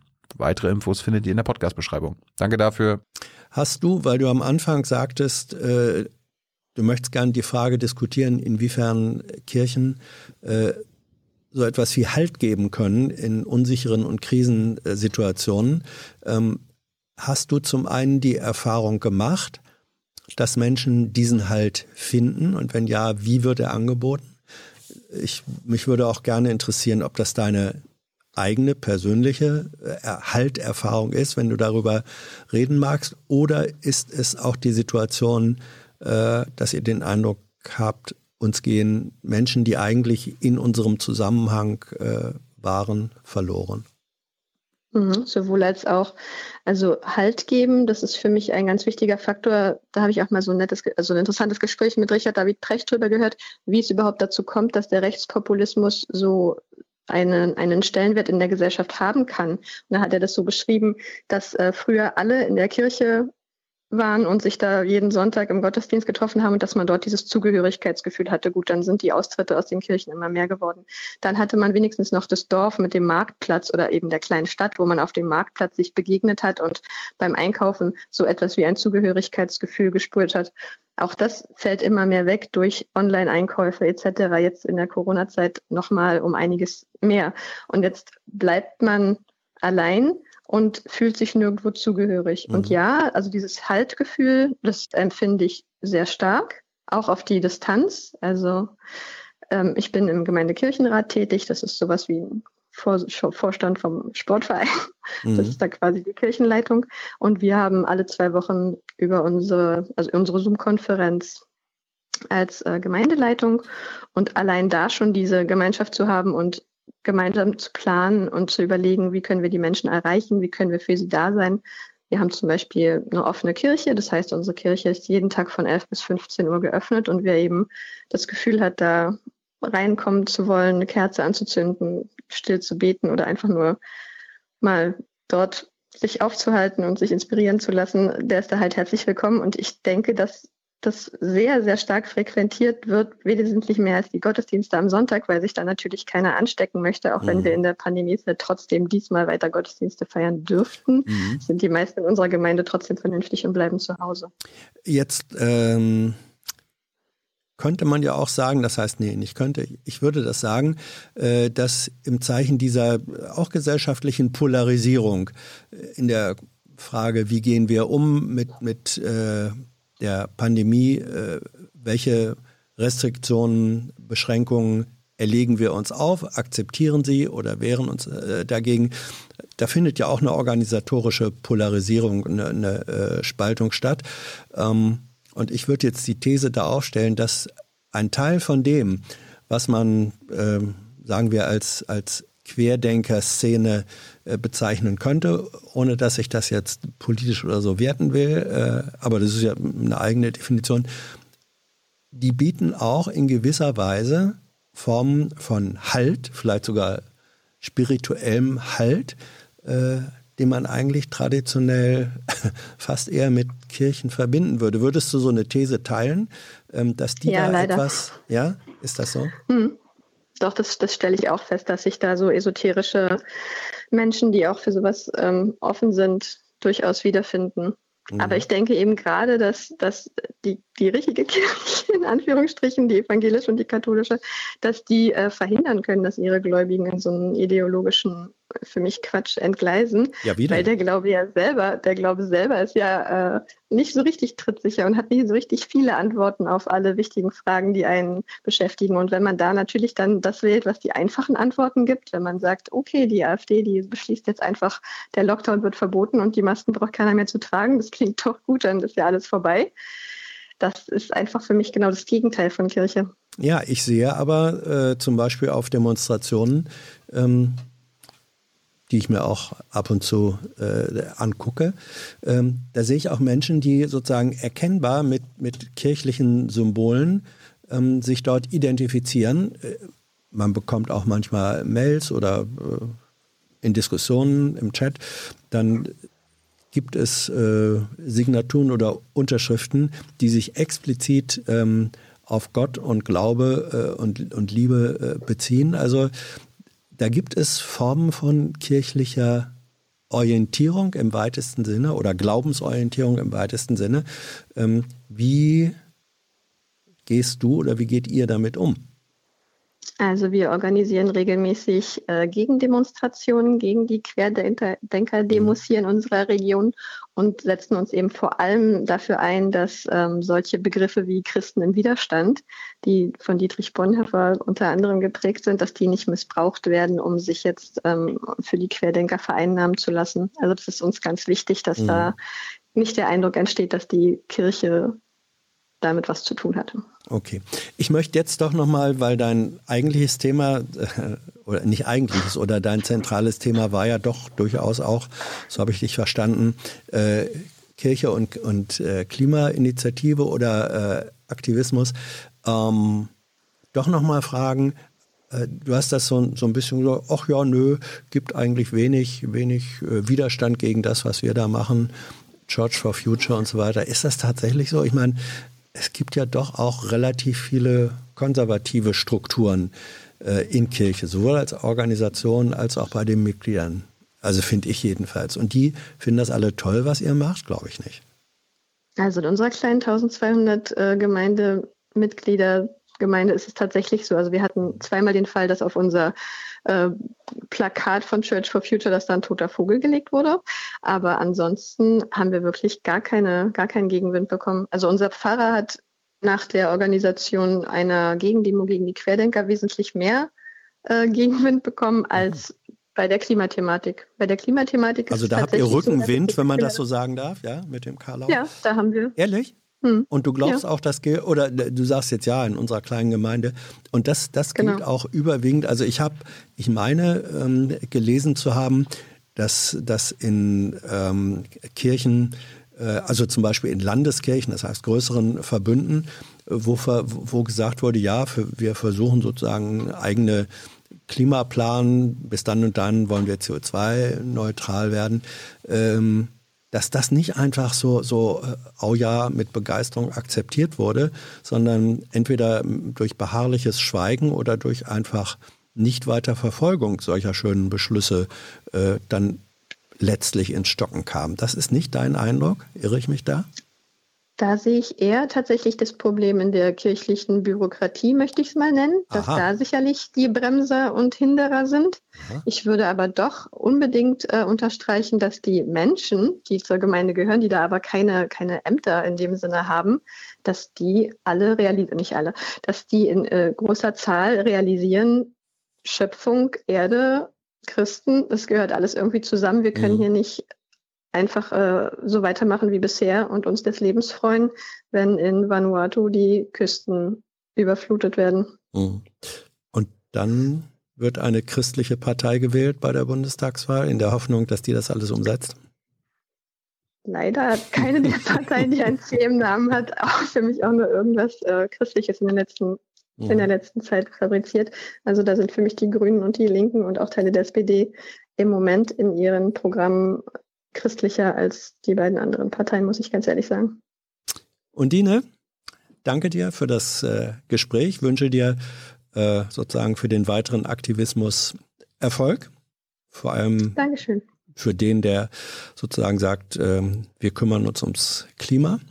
Und ähm, ja, wer sagt, warum eigentlich nicht, wird äh, bei dir auch Unterstützung finden, glaube ich, wenn du, wenn gefragt wird, wie kann ich sowas selbst organisieren. Ne? Ganz genau. Ja, und äh, bist du erreichbar über äh, Facebook oder in anderer Weise? Äh, genau, dein, deine Church Gruppe? for Future ja. und genau, ja. das findet man schon. Ja, also unter Church for Future findet man euch da. Mhm. Okay. Und ja. Dine, Dankeschön. Mach's gut. Danke Tschüss. dir, Hans. Ja. Tschüss. Jo. Ja, ich ahne manche Reaktionen, die dann wieder kommen wird und äh, darauf hinweisen wird, was das alles für verderbliche Organisationen sind. Aber da gibt es eben auch solche und solche und auch solche und solche Menschen. Und jetzt haben wir gerade eine solche äh, kennengelernt. So, wen haben wir schon ein neues Telefonat? Da wird unser Redaktionspraktikant Thilo baut ein Gespräch auf. Ich weise an der Stelle darauf hin, es gibt heute Abend eine neue Kolumne von Rosa, Rosas Brille. Äh, der Titel ist, ich habe die schon vorab gelesen. Äh, der Titel ist äh, Lockdown und äh, sie beschäftigt sich, ähm, aber was denn? Also, der, gut, der Titel wurde geändert, äh, aber der Text ist geblieben. Schön. Ähm, Rosa beschäftigt sich äh, da sehr anschaulich mit ihren Erfahrungen. Sie arbeitet ja äh, in der Pflege.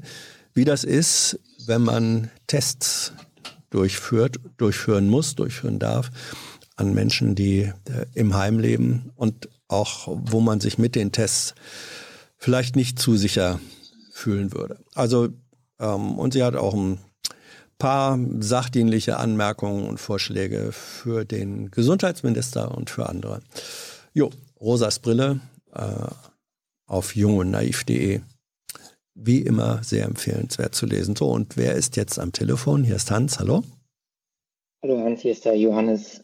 Genau. Johannes, kannst du ein bisschen dicker sprechen? Darf ich äh, das äh, Ja, klar, ja. kann ich machen. Gar kein Problem. Ja. So, jetzt ist besser? Ähm, ja, muss Tyler dann, er wiegt sein Haupt, aber wir verstehen dich schon ähm, irgendwie. Äh, worum, sorry, ich habe heute einen Frosch im Hals, weiß nicht warum, aber alles gut. Äh, Johannes, was ist dein Thema? Ich möchte mit dir über Jugend in der Corona-Krise reden, mhm. weil ich selber 18 Jahre alt bin und gerade so am Ende meiner Schulzeit stehe mhm. und da jetzt irgendwie so ein bisschen keine Perspektive und wenig Aufmerksamkeit für meine Generation sehe. Und dann möchte ich auch noch Musik studieren und das ist halt auch ein bisschen schwierig, dann könnte man sagen, ja. zurzeit. Und ich sehe halt echt ganz, ganz viele Probleme und ganz wenig Lösungen. Ja. Ja. Äh, ja, also ähm, man, manche wissen das, äh, meine Tochter ist ein paar Jahre älter als du, aber eigentlich schon auch noch die oder die Generation, die einfach sozusagen äh, zu dem Zeitpunkt, wo man junger Erwachsener wird äh, und dann in der einen und anderen Form ins Leben reintreten will, auf einmal ist da alles zu und man hat irgendwo die Arschkarte, ne? Ja, leider, das ist äh, echt ein bisschen schwierig. Mhm.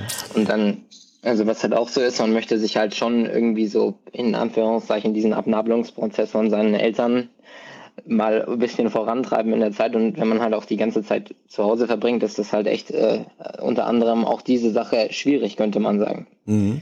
Wie hat sich, ähm, ich setze da mal direkt an, also das ist offenbar deine Situation, du lebst äh, bei deinen Eltern, wobei das vielleicht noch gar nicht dein Plan gewesen wäre oder interpretiere ich das falsch? Doch, doch ich muss schon, äh, also ich muss noch Schule fertig machen mhm. und dann äh, kann ich sozusagen. Ich würde aber dann halt jetzt dann aus der Schule rauskommen, aber ich weiß halt ehrlich gesagt nicht, wenn ich jetzt aus der Schule rauskomme, was mich da erwartet und wie es weitergeht. Ja.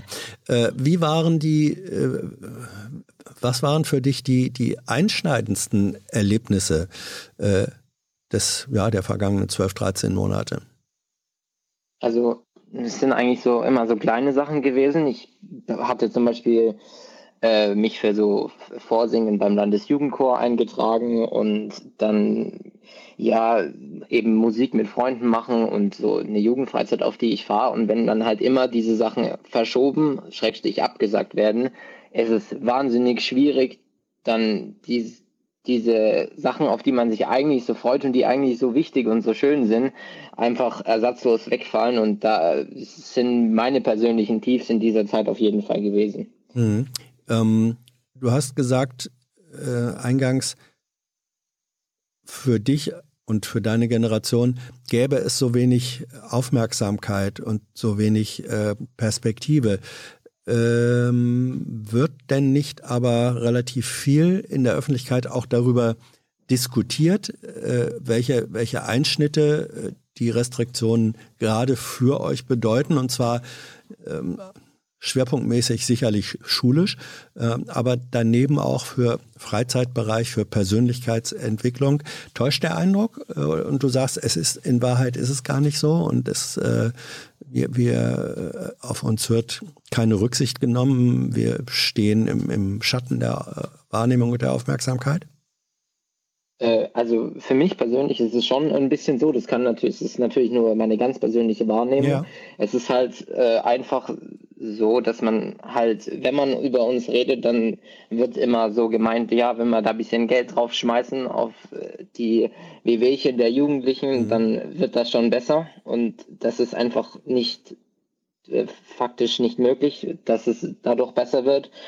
Naja, und ähm, deswegen habe ich irgendwie halt da für, sehe ich für mich äh, nicht diese nötige Aufmerksamkeit, die es eigentlich bräuchte. Und dann äh, finde ich halt auch schwierig. Wir kriegen zwar Aufmerksamkeit gerade im schulischen Bereich, mhm. jedoch ist es halt im schulischen Bereich einfach so, dass äh, der Jugendliche dann, also es gibt eigentlich an Schulen kein Schulleben mehr. Also es geht wirklich nicht mehr darum, dass du äh, ein aktives Schulleben mit allem, was halt eben dazugehört, ähm, erlebst, sondern es geht darum, dass du äh, Frontalunterricht in den Frontalunterricht gehst, nur zuhörst und ähm, dann halt guckst, dass du da halt damit zufrieden bist. Und also ich weiß nicht, ich finde, man kann halt schon, also es wird meines Erachtens zum einen nicht genug geredet und das, was geredet wird, ist nicht wirklich äh, realitätsnah.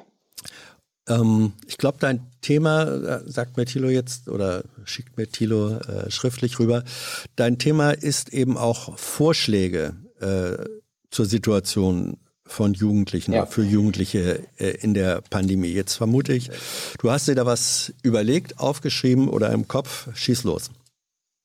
Also, ja gut, äh, ich hätte halt eben einfach, dass man vor, für mich persönlich wären folgende Vorschläge sinnvoll. Also Jugendfreizeiten und Fahrten müssen einfach wieder ermöglicht werden und das halt mit sinnvollen Hygiene äh, Konzepten. Also ich weiß nicht, der Bundesjugendchor zum Beispiel, die haben erst mit, äh, ich glaube, 80 Leuten oder so, das ist ein 80-Mann-Chor, äh, eine Freizeit gehabt und haben eben davor PCR-Tests, dann bei der Ankunft Schnelltests und dann eben vor Ort ähm, Einhaltung der AHA-Regeln ähm, gehabt und das hat eigentlich super funktioniert und ich denke mal, sowas kann doch möglich sein mhm. und muss auch möglich sein, weil ich halt äh, sonst das Gefühl habe, dass die Jugend irgendwie sich immer noch weiter ähm, auseinanderlebt und kein Gemeinschaftsgefühl mehr bei uns Jugendlichen entsteht. Dann halt eben, dass man auch wieder private Treffen mit negativen Schnelltests erlaubt. Das fände ich auch sehr, sehr wichtig, wenn wir eine niedrigere Inzidenz haben, natürlich nur, weil mhm. anders ist es ja da mit der Nachverfolgung nicht mehr wirklich möglich. Ähm, dann wäre es halt für mich sehr, sehr wichtig, dass man uns mal wieder eine Perspektive und eine Planungssicherheit äh, bietet, indem man zum einen halt klarere Maßnahmen hat und äh, eine, eine transparente Kommunikation und einfach mal die endlich eine endlich eine Exit-Strategie aus der ganzen Geschichte. Mhm. Und ähm, ja, das wäre für mich persönlich schon sehr, also sehr wichtig. Mhm. Ja. Ähm, das sind, das sind sozusagen Forderungen, die, wo ich glaube, du ziemlich viel, ziemlich viel Unterstützung äh, bekommen wirst oder bekommst. Ähm, vor allem diese Kombination äh, von, ich will jetzt das nicht sagen unter dem äh, Stichwort freitesten, weil das einen falschen Eindruck äh, erwecken würde, aber du sagst ja, also dann, äh, wenn klar ist, dass in der Situation, um die es jetzt geht, Menschen zumindest soweit man das in der mit mit allen Risiken äh, dieser schnellen Tests und Selbsttests machen kann, äh, man sagen kann, doch, die sind mutmaßlich nicht äh, infiziert oder es gibt ein geringeres Risiko, dass man dann sagen kann, äh, unter der Voraussetzung sollen eben auch wieder soziale Aktivitäten äh, stattfinden. Ähm, Du hast aber auch die Einschränkung oder, oder gesagt, ja, unter, äh, unter dem Anzeichen oder unter der Voraussetzung einer niedrigeren äh, Inzidenz. Da gibt es ja jetzt, äh, ist viel diskutiert, den Ansatz auch von Wissenschaftlern, die sagen, unter diesem No-Covid, wir brauchen jetzt ähm, sozusagen nochmal eine Phase von etwa vier Wochen, relativ ähm, strengen Lockdown und dann haben wir die Inzidenz so weit runter, dass wir dann äh, vielleicht in einem kontrollierten Öffnungsprozess das machen können. Das ist ja die Argumentation. Äh, würdest du die akzeptieren oder sagst du, nee, ich befürchte, dass wenn wir jetzt da einen harten Lockdown machen, dass der eben nicht nach vier Wochen vorbei ist, sondern ähm, ein dauerharter Lockdown werden würde? Hm, da bin ich ehrlich gesagt selber ein bisschen am Hadern, weil ich auf der einen Seite sehe, warum das sehr sinnvolle jetzt wäre, mhm. aber auf der anderen Seite sehe ich halt eben gerade eben mit den Mutationen und ich meine, das ist halt leider einfach so, dass die gefährlicher sind, ähm, dass es eben zu einem Dauerlockdown kommen kann und das äh, darf auf gar keinen Fall meines Erachtens äh, passieren. Und was ich auch noch sagen mhm. wollte, was ich ein bisschen schwierig finde, ist bei, dass die Politik oft seit Anfang der Pandemie oft Jugendliche als Treiber der Pandemie in Anführungszeichen ähm, darstellt und mhm. dann wird immer über die hohen Infektionszahlen bei Jugendlichen geredet und natürlich ist das so, dass, ähm, dass die vielleicht bei uns etwas höher sind als wie jetzt äh, bei ganz älter, alten Generationen. Aber ich finde es schwierig, wenn man sie so ein bisschen als Schuldige manchmal darstellt. Und äh, das finde ich auch eine ganz gefährliche Entwicklung, dass man da so eine schuldige Generation in Anführungszeichen hat. Mhm. Also äh, bei der, bei der Schuldfrage, da bin ich, bin ich voll bei dir. Äh, auf der anderen Seite denke ich aber manchmal auch so aus der Beobachtung, naja, wenn dann es gab ja auch sowas mindestens im vergangenen Jahr wie Corona-Partys. Und man sagt, jetzt machen wir das mal, mal, extra, um uns zu infizieren und dann sind wir als Infizierte und wir können ja als jüngere Menschen davon ausgehen, es gibt, wenn überhaupt, mildere Krankheitsverläufe, dann sind wir sozusagen aus dem Schneider. Ähm, man weiß aber, dass man als Infektionsträger oder Überträger dann unter Umständen Menschen ansteckt, die dann ein höheres Risiko äh, laufen. Ne? Das ist doch eine Frage mhm. von Verantwortung, äh, an der man dann als junger Mensch auch nicht vorbeikommt, oder?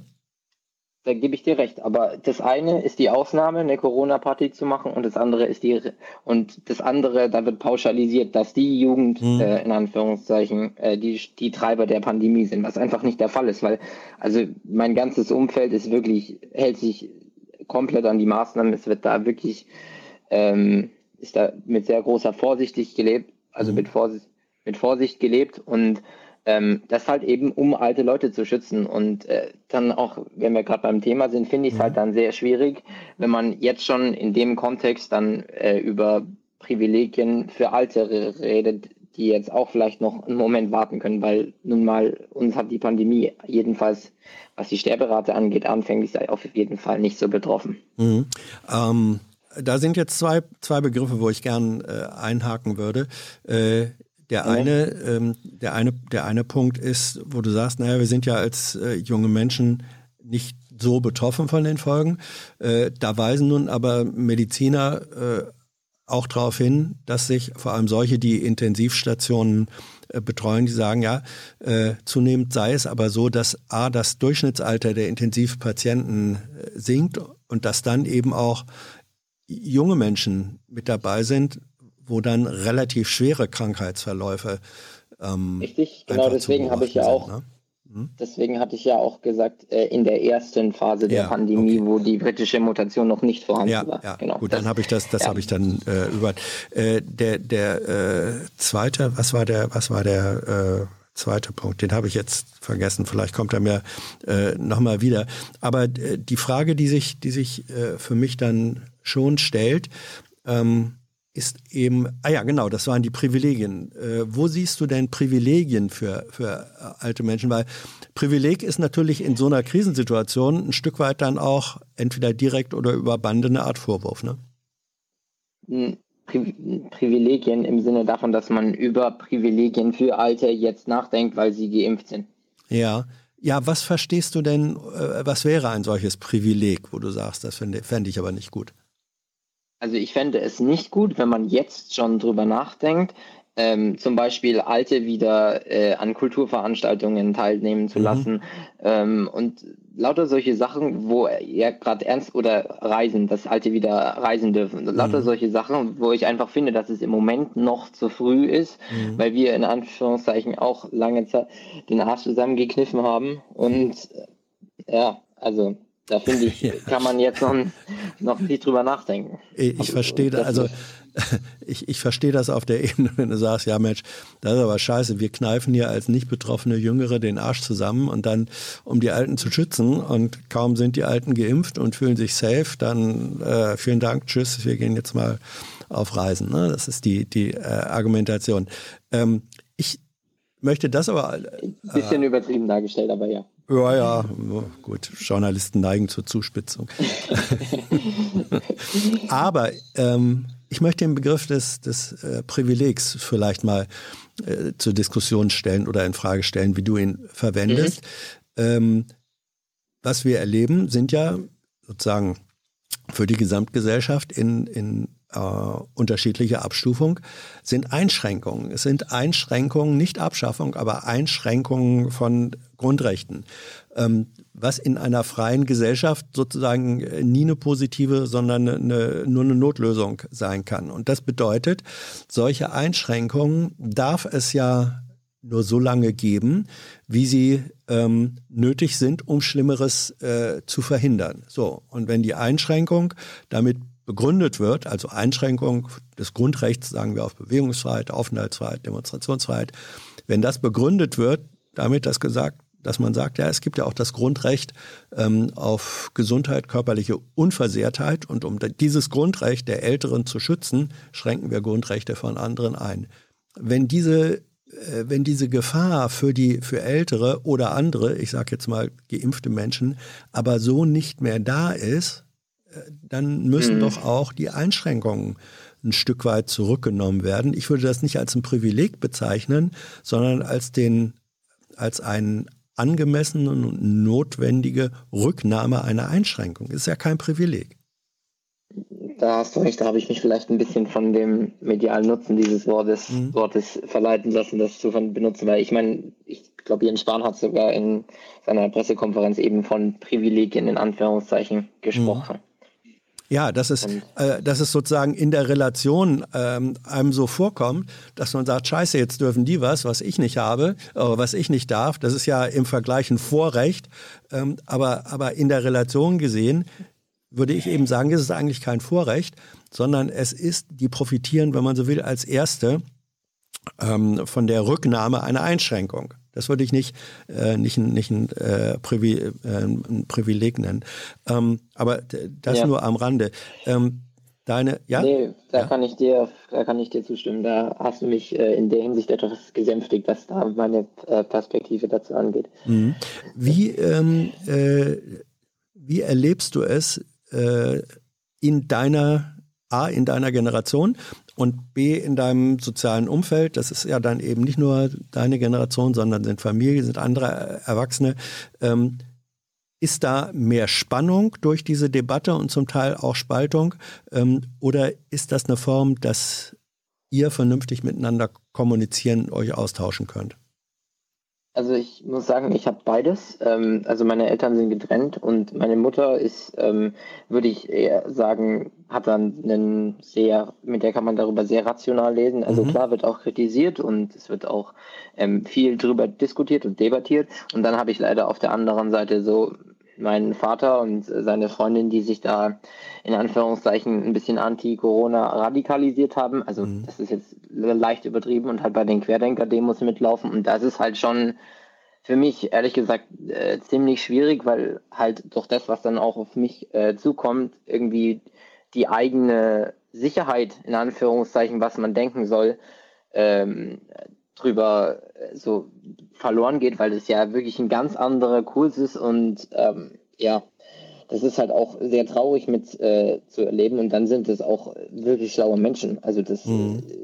das hat nichts damit zu tun, dass man dumm ist oder sowas, ja. sondern und das ist, also das fällt mir persönlich wahnsinnig schwierig, auch immer wieder da dann diesen noch eine sinnvolle Diskussion zu machen und das ist so ein ich weiß nicht, ob das ein Querdenker-Problem ist, aber es wird halt alles, was man irgendwie anfängt, wird sofort wieder mit Corona in Verbindung gebracht mhm. an Gesprächen und da ist die Situation äh, relativ stark. Äh, also diese, die, dieses Verhältnis ist dadurch selber äh, einfach angespannt und äh, meine eigene Meinungssicherheit, wie ich sie gemeint habe zu haben, äh, ist dadurch das auf jeden Fall äh, verloren gegangen, könnte man sagen. Ähm, ja, ich finde das aber erstens toll, wie, wie du das äh, aufnimmst und hier darstellen kannst. Und zum Zweiten, also das klingt jetzt vielleicht ein bisschen äh, altväterlich, ist aber nicht so äh, gemeint. Ähm, ich glaube, die Erschütterung von oder Infragestellung von scheinbar sicher geglaubten Meinungen und Positionen, ähm, ich denke, das ist eine gute Voraussetzung dafür, dass man im Prozess des Abwägens auch solcher Unsicherheiten dann tatsächlich im nächsten oder vielleicht auch übernächsten Schritt ähm, zu tatsächlich äh, fundierten Meinungen und Positionen hinkommen kann. Weil Auf jeden Fall, das merke ich auch äh, ja. immer wieder, dass ich einfach ähm, dadurch im Vergleich zu vorher nicht mehr so eben das Ganze reflektiert angebe und auch die Gegenmeinung äh, fällt es mir dann auch leichter, nochmal genauer hinzuhören und nochmal genauer zu gucken. Ja, man muss nicht mehr abwehren. Nicht? Man, man, muss genau. nicht mehr, man ja. muss nicht mehr anderes abwehren, sondern kann das andere sich in aller Ruhe nochmal anhören und sagen, ja, und ich äh, akzeptiere ja, ähm, dass da auch was dran ist. Und trotzdem, wenn ich das wiederum, was ich am anderen äh, mir anhöre, ähm, wenn ich das abwäge und vergleiche mit dem, was ich hier höre, dann komme ich vielleicht für mich persönlich zu dem Ergebnis, dass das und das äh, das Richtigere ist. Also das, das meinte ich mit einer, mit einer, mit einer solchen Form von anderer Sicherheit, die deswegen mhm. eine stabilere ist, weil sie das andere nicht abwehrt, sondern äh, integrieren kann und sagen, ja, ich lehne, ich, ja. Äh, es ist schon so, aber trotzdem ist meine Position eine andere. Also ein, äh, äh, wir diskutieren ja auch ähm, viel über, wie geht eigentlich Sicherheit. Und es wird den, äh, wie geht Wissenschaft? Und es wurde und wird ja Wissenschaftlern zum Teil auch, also Epidemiologen, Virologen und so weiter, vorgeworfen im vergangenen Jahr. Ja, was ist denn das? Die sagen heute das und morgen das und der Drosten sagt heute das, keine Maske und zwei Wochen später dann doch Maske und so weiter und so weiter. Und gesagt, das ist ja völlig beliebig und, und unerträglich. Ähm, ich persönlich finde eigentlich eher, das ist gut so. Weil wenn sich Erkenntnis und Position am Fortschritt des Wissens äh, orientiert, dann ist es doch gut, wenn man neues Wissen zulassen kann und sagen kann, dieses neue Wissen verändert meine Position, die ich bisher hatte, in diese oder jene Richtung. Das ist ein bisschen parallel, glaube ich, äh, zu dem, was du jetzt gerade geschildert hast. Ist das richtig? Ja, das trifft ganz gut. Ja, doch. Mhm. Auch wenn es nicht immer einfach ist. Äh, nee, na, ach, einfach, einfach, genau. einfach kann jeder. genau, das stimmt. Johannes? Ich hätte, ja? Ich, wenn ich noch ganz kurz ja. einen letzten Punkt ansprechen dürfte, ich, was ich noch ganz wichtig fände, tatsächlich wäre irgendwie, dass man jetzt mal langsam drüber nachdenkt, wie man auch eine Finanzpolitik machen kann, die die Corona-Schäden ähm, für uns jüngere Generationen mhm. Ein bisschen abfedert und dass man eben auch jüngere Generationen, die jüngere Generation, eben Studenten, die halt ihren Minijob in der Gastronomie ja. zum Beispiel verloren haben ja. und ähm, dass man darüber nachdenkt, wie man da eine Finanzpolitik machen kann, die eben das ja, ermöglicht. Das, das finde ich ein, äh, ein tolles äh, eigenes Thema. Und ähm, entweder du, wegen mir gerne nochmal bei anderer Gelegenheit, oder vielleicht ist auch jemand, der das hört und sagt, ähm, äh, ganz genau, das ist es. Wir, wir brauchen äh, Formen von finanzieller Unterstützung, die nichts, äh, die, die über das, was wir so in der Tradition kennen, BAföG oder sonst was rausgehen. Und die sagen, nein, wir haben hier eine massive Krisensituation, äh, deren auch finanziellen Lasten äh, die Jüngeren äh, nicht einfach so tragen können. Da muss eine neue Finanzpolitik her. Also das Thema können wir gerne bei anderer, äh, an anderer Stelle nochmal aufmachen. Das ist auf jeden Fall relevant. Mein lieber Johannes, okay. ich danke dir sehr Vielen Dank. Äh, für dieses Gespräch. Mach's gut. Tschüss. Tschüss.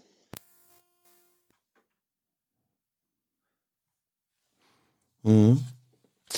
Ja, ich glaube, das, das kennen viele von uns, dass äh, so im Bekannten oder bei ihm war es dann ja sogar im, im Familienkreis, ähm, Beziehungen oder Beziehungsgeflechte, die über lange Jahre eigentlich irgendwie gesettelt und stabil zu sein schienen, auf einmal unter dem, unter dem Druck von Krise ähm, polarisiert sich das und, äh, und da entstehen Konfliktlagen, äh, Lagen, die, die schwer auszuhalten sind und die trotzdem sowas, ich weiß jetzt wieder kein besseres Wort, ähm, die auch sowas wie eine Lernprovokation sein können, von, von der man dann was hat. So, der nächste, die nächste, hier ist Hans. Hallo. Hallo, hier ist Vivian. Vivian? Ja, genau. Okay, was ist dein Thema, Vivian? Ähm, ich habe eine Petition gestartet, weil ich der Meinung bin, dass sich etwas ändern muss. Mhm. Und zwar in der Petition geht es um die Übernahme der Kosten für Kondome für 14- bis 22-Jährige mhm. und dadurch um die Gleichbehandlung mit anderen Verhütungsmitteln. Ah, verstehe.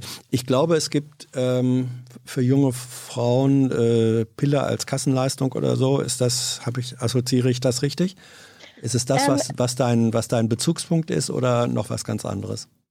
Also ich habe mehrere Gründe, dadurch, dass ich sehr lange und intensiv darüber nachgedacht habe. Und es ist so, dass die Krankenkasse eben jedes hormonelle und invasive Verhütungsmittel bezahlt. Also mhm. auch die Spirale und so, aber eben jedes außer Kondom und Diaphragma, mhm. genau. Warum, warum ist das? Also, ja, jetzt wo du es sagst, warum ist das eigentlich so? Weißt du das? Hast du das recherchieren können? Gibt es da Begründungen für?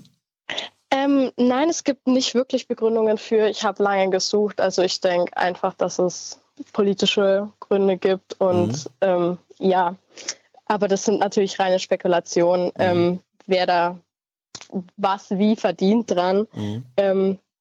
Genau, aber ich habe eben mit einer Freundin darüber geredet, dadurch, dass Verhütungsmittel vor allem halt bei jungen Mädchen ein großes Thema sind. So. Und ich jetzt eben meins wegen, also ich habe auch hormonell verhütet und musste es absetzen wegen mhm. zu krassen Nebenwirkungen. Und wir haben dann darüber geredet und sind dann drauf gekommen, eben, dass das Kondom das Einzige, also halt nicht bezahlt wird. Und uns hat das halt extrem gewundert, dadurch, dass das Kondom halt auch viele Vorteile wie zum Beispiel vor Infektionskrankheiten ja. schützt, was ja die anderen gar nicht mit sich bringen, was halt Wohl wahr. Genau. Mhm. Und dann habe ich mich eben mehr damit beschäftigt und habe dann halt auch, ich finde halt nicht, dass es ähm, der Grund sein sollte, der Geldfaktor sein sollte, ob man jetzt hormonell verhütet oder ob man das Kondom benutzt. Und es sollte eindeutig eine Entscheidung sein, die ja bewusst gefällt wird, dadurch, dass einfach es extrem viele Nebenwirkungen gibt und jeder soll das passende Verhütungsmittel für sich wählen. Und ich möchte jetzt auch nicht hormonelle Verhütung irgendwie verteufeln. Mhm. Ähm, aber es sollte auf jeden Fall nicht am Geld liegen. So und genau. Ja, aber, ähm, es gibt ja viele Menschen, die äh, das jetzt, diese kleine Politik-Sprechstunde ähm, im Podcast hören. Die sehen ja. dann auch nicht die Einblendung, wie alt du bist. Ich sehe sie genauso wenig. Wie alt bist du? Darf ich das fragen? Ich bin 17. Okay, ja, eine 17-jährige Aktivistin. So, äh, ja. Hm. Ja. Das war, das war gar nicht despektierlich äh, gemeint. Ähm, wie, du hast gesagt, Petition gestartet. äh, mit einer Freundin zusammen oder wie, wie, viele seid ihr? Wie viele haben da schon unterschrieben? Auf welcher Ebene läuft die Petition? An wen richtet sie sich? Bundestag oder wohin? Ja, genau, sie richtet sich am Bundestag. Mhm. Ähm, errichtet habe ich sie selber. Also ich hatte da eben das Gespräch mit einer Freundin drüber, aber sie läuft ausschließlich über mich und das Ganze läuft hauptsächlich über Instagram. Ich habe da auch ähm, eine Seite eingerichtet, dadurch, dass ich einfach ja, neue Generation, so ich bin recht aktiv auf Instagram und mhm. habe es einfach halt dann zu meiner Plattform gemacht und schaue halt auch, dass da dann Themen dazu hochkommen und so und erkläre das da auch nochmal ausführlicher. Genau. Wo findet Petition, man das? Ähm, unter dem Namen der Petition, also Kondome for Free, vor mit einer 4 geschrieben. Mhm. Sehr ähm, jung gehalten, aber richten tut sich die Petition allgemein an alle. Also klar, es geht hier um ähm, Verhütung von 14 bis 22, aber es ist ja auch so, dass dahinter ja auch eine gewisse Gleichberechtigungsfrage steht, auch einfach weil halt bis jetzt auch nur Verhütungsmittel, die von Frauen anwendbar ja. sind, unterstützt werden.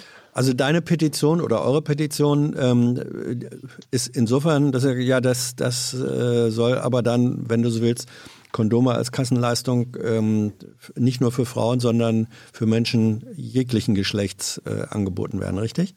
Genau, ja. Mhm. Ähm, wie viele, seit wann läuft die Petition und wie viele Unterzeichner habt ihr bislang?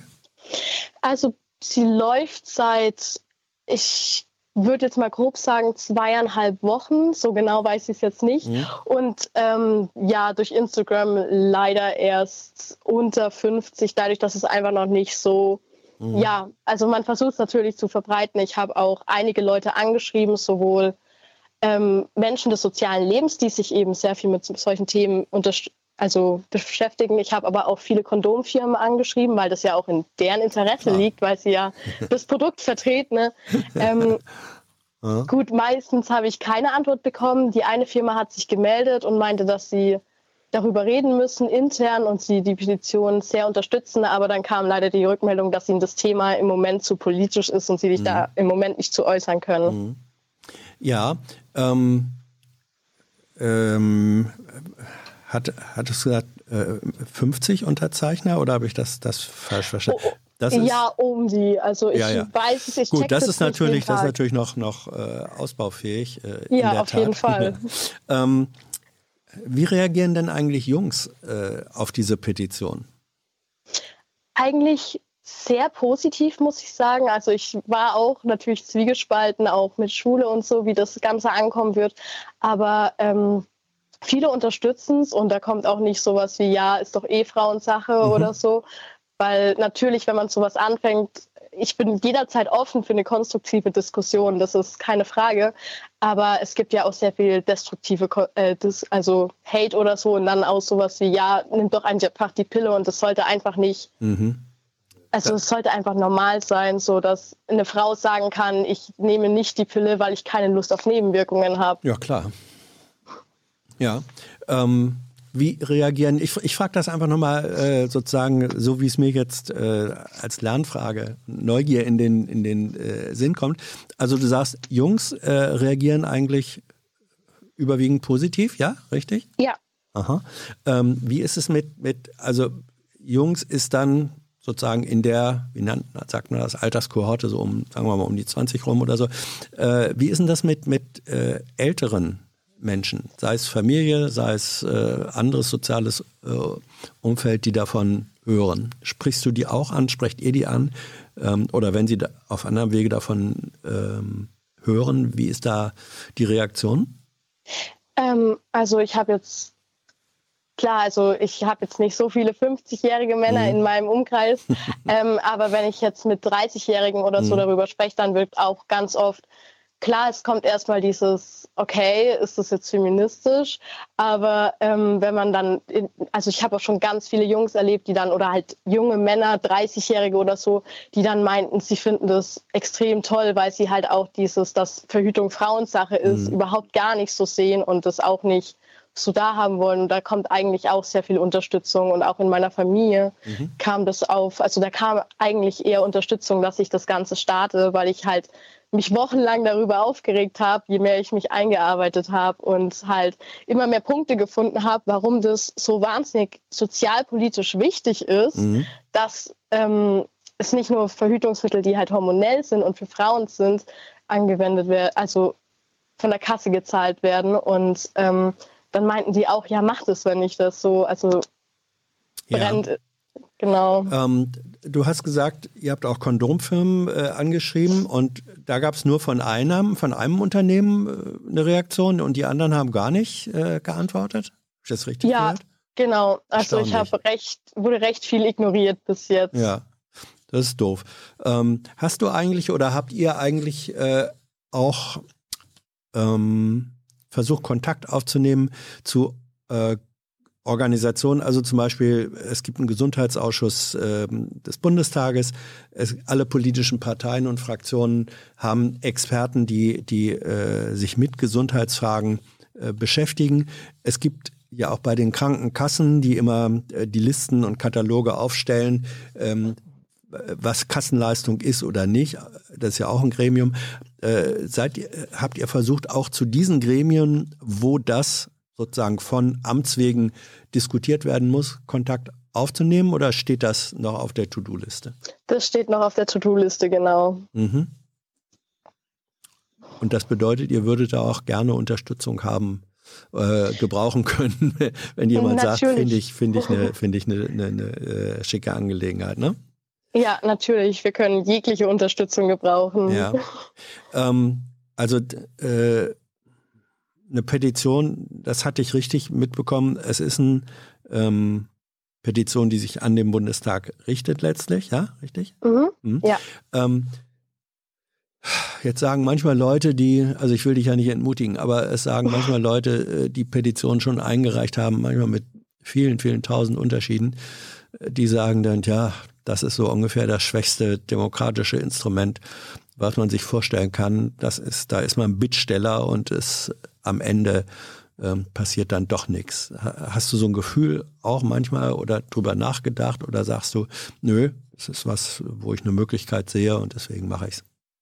Gut, ich finde, dass alles, was man tut, besser ist, als nichts zu tun. Mhm. Und das habe ich in allem gemacht, was ich bis jetzt gemacht habe. Und selbst wenn es nur, wenn ich nur oder wenn wir nur erreichen, dass mehr Bewusstsein geschaffen wird für all diese Themen, dann habe ich, mhm. haben wir auch schon was erreicht. So. Und natürlich weiß ich, dass nicht jede Petition durchkommt und das sein kann, dass es nicht so umgesetzt wird, auch mhm. wenn ich da zu 100 Prozent überzeugt von bin, aber es war dann auf jeden Fall nicht umsonst. Ja, äh, zum Abschluss, äh, Vivian, vielleicht äh, die Frage, erstens, welches war bei den Reaktionen, die du so bisher erhalten hast, ähm, welches war die dürfste und welches war die, die dir am besten gefallen hat?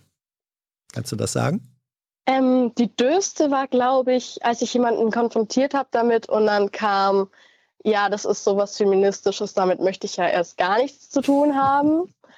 Und ähm, die beste war, glaube ich, wirklich, als ich das jemandem, der ja 31 oder so war, erzählt habe und er in Rage gekommen ist und frohlockend erzählt hat, wie toll er das findet und mhm. ich gar nicht mehr viel dazu sagen konnte, weil er gar nicht mehr aufgehört hat zu reden. Gut, das war das Stichwort. Wir hören jetzt auf zu reden. Ähm, danke dafür, dass du uns über deine Initiative, über eure Initiative ähm, berichtet hast. Ich finde das gut und äh, wenn das Gespräch dazu führt, dass ihr Unterstützung bekommt, soll es mir sehr recht sein. Ähm, ich, hier, hier, wird, hier, wird, hier wird gefragt, äh, ob du meine Unterschrift bekommst. Ja, du bekommst sie. Das unterstütze ich. Perfekt. Okay. Vivian, tschüss. mach's gut, tschüss. Ja. Dafür bekommt sie immer eine Unterschrift. So. Äh, ich finde es toll. Wie alt ist sie? 17? Wahnsinn. Ähm, Stichwort Unterstützung. Braucht dieser Kanal auch. Ihr wisst, wie das geht. Äh, ihr könnt euch auch im Kreis der Unterstützer, das wird, wenn diese Ausgabe wie andere Formate vorbei ist, gibt es dann im äh, Abspann die Namen der Unterstützer, die 20 Euro und mehr in den vergangenen vier Wochen gezahlt haben. wer mag, kann sich da gerne einreichen, aber jede Form von Unterstützung ist willkommen. Und auch die, die äh, immateriell ist, selbstverständlich. Auch Interesse und Teilnahme und Beteiligung ist auch eine Form von Unterstützung, die wir sehr gerne aufnehmen und über die wir uns freuen. So, wer ist als nächster dran? Hallo, hier ist Hans. Ja, hallo, hier ist Horst. Horst. Ja, Tag. Grüß dich.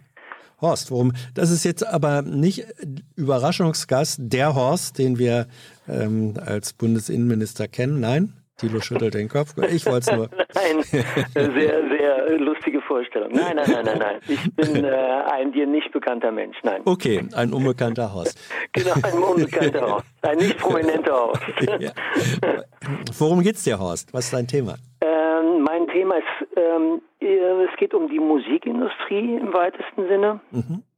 Ähm, ich habe einen, einen Hashtag gestartet sozusagen, der heißt, ich will meine Musik bezahlen.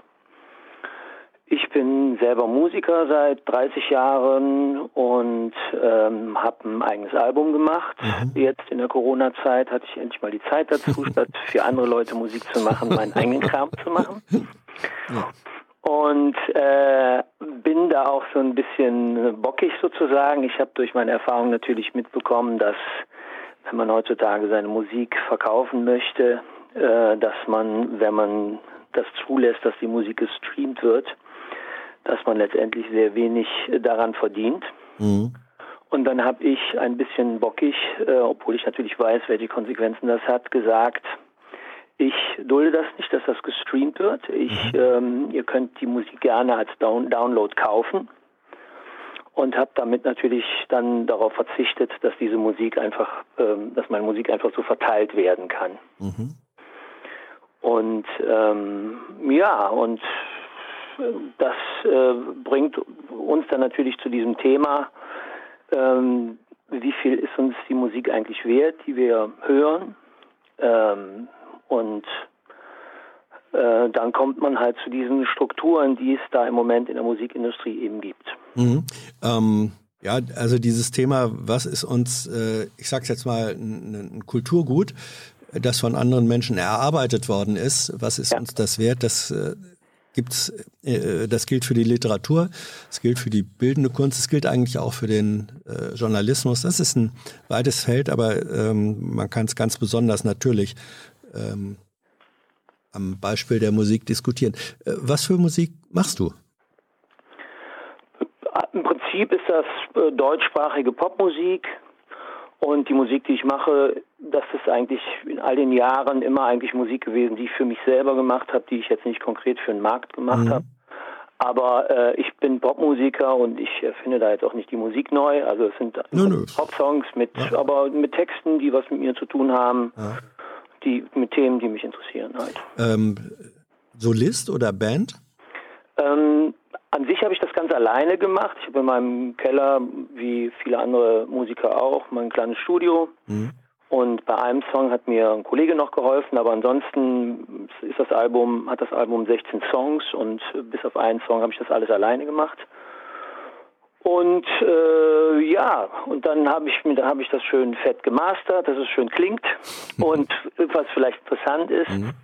Ich habe dann mir ein kleines Label gesucht und habe dann, ähm, um das dann in den in den Markt zu bringen, habe ich das über eine eine Firma gemacht, die mir bei den Downloads äh, 70 Prozent der äh, Einnahmen dann zusichert.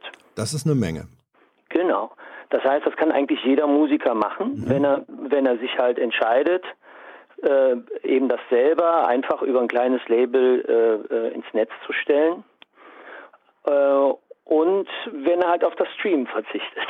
Ja, ja. Das ist also äh, du hast das ja am Anfang beschrieben, ähm, man verzichtet ein Stück weit ähm, auf die größere Öffentlichkeit, die einem aber dann pro Klick äh, nur wenig einbringt und sagt, nee, ähm, ich bin hier klein, klein aber fein. Äh, und das bringt mir in dem Fall dann sozusagen pro Stück aber äh, mehr ein. Ich möchte noch mal fragen, äh, bist du Berufsmusiker? Ähm, hast du vor Corona, also als es äh, als öffentliche Auftritte vor Publikum noch möglich waren, hast du das regelmäßig gemacht, davon gelebt oder war das, äh, ist das nebenbei? Naja, ich bin professionell seit 30 Jahren, äh, schlage ich mich äh, mit dem Geld verdienen über Musik rum ja. und äh, bin, hab, mache da eigentlich alles möglich, habe auch über die Jahre meine verschiedenen Projekte, die mir dann über das Jahr über mein Auskommen dann halt sichern. Ja. Ja, ja, ich, ich äh, verstehe das. Äh, was, ähm, wenn wir an irgendwelche Punkte kommen, wo du sagst, will ich nicht drüber reden, sagst du es einfach. Ich bin da jetzt einfach neugierig. Du hast gesagt, ein, Album, eine Produktion mit 16 äh, Tracks, richtig? Ja. Also mit 16 Songs. Ähm, wie lange hast du daran gearbeitet? Was kostet sowas, äh, bis es so weit ist, dass du sagen kannst, so, das Jetzt ist es soweit fertig, jetzt kann es marktreif und kann downgeloadet werden. Kannst du da so eine ungefähre Größenordnung sagen? Also im Prinzip, kann da, ich mache das, habe das halt immer so zwischendurch gemacht. Mhm. Es entstehen dann immer Songs im Jahr über und wenn man dann Zeit hat, dann kann man das zu Hause alles selber. Ich habe halt mein kleines äh, Equipment alles da, dass ich mhm. das selber immer dann, wenn ich Zeit habe, produzieren kann. Insofern lässt sich das schlecht sagen. Aber okay. am Ende jetzt, um es dann wirklich so, dass man es dann auch rausbringen kann, bis man, weiß ich nicht, verdammt lange, äh, wenn man einen bestimmten Ehrgeiz hat, äh, hängt man auf jeden Fall ziemlich lange. Ja, der, der, Keller. der Feinschliff äh, genau, dauert dann manchmal ewig. Ne? Genau. Ähm, weil es ist dann ja auch der Ehrgeiz da, dass es gut sein soll.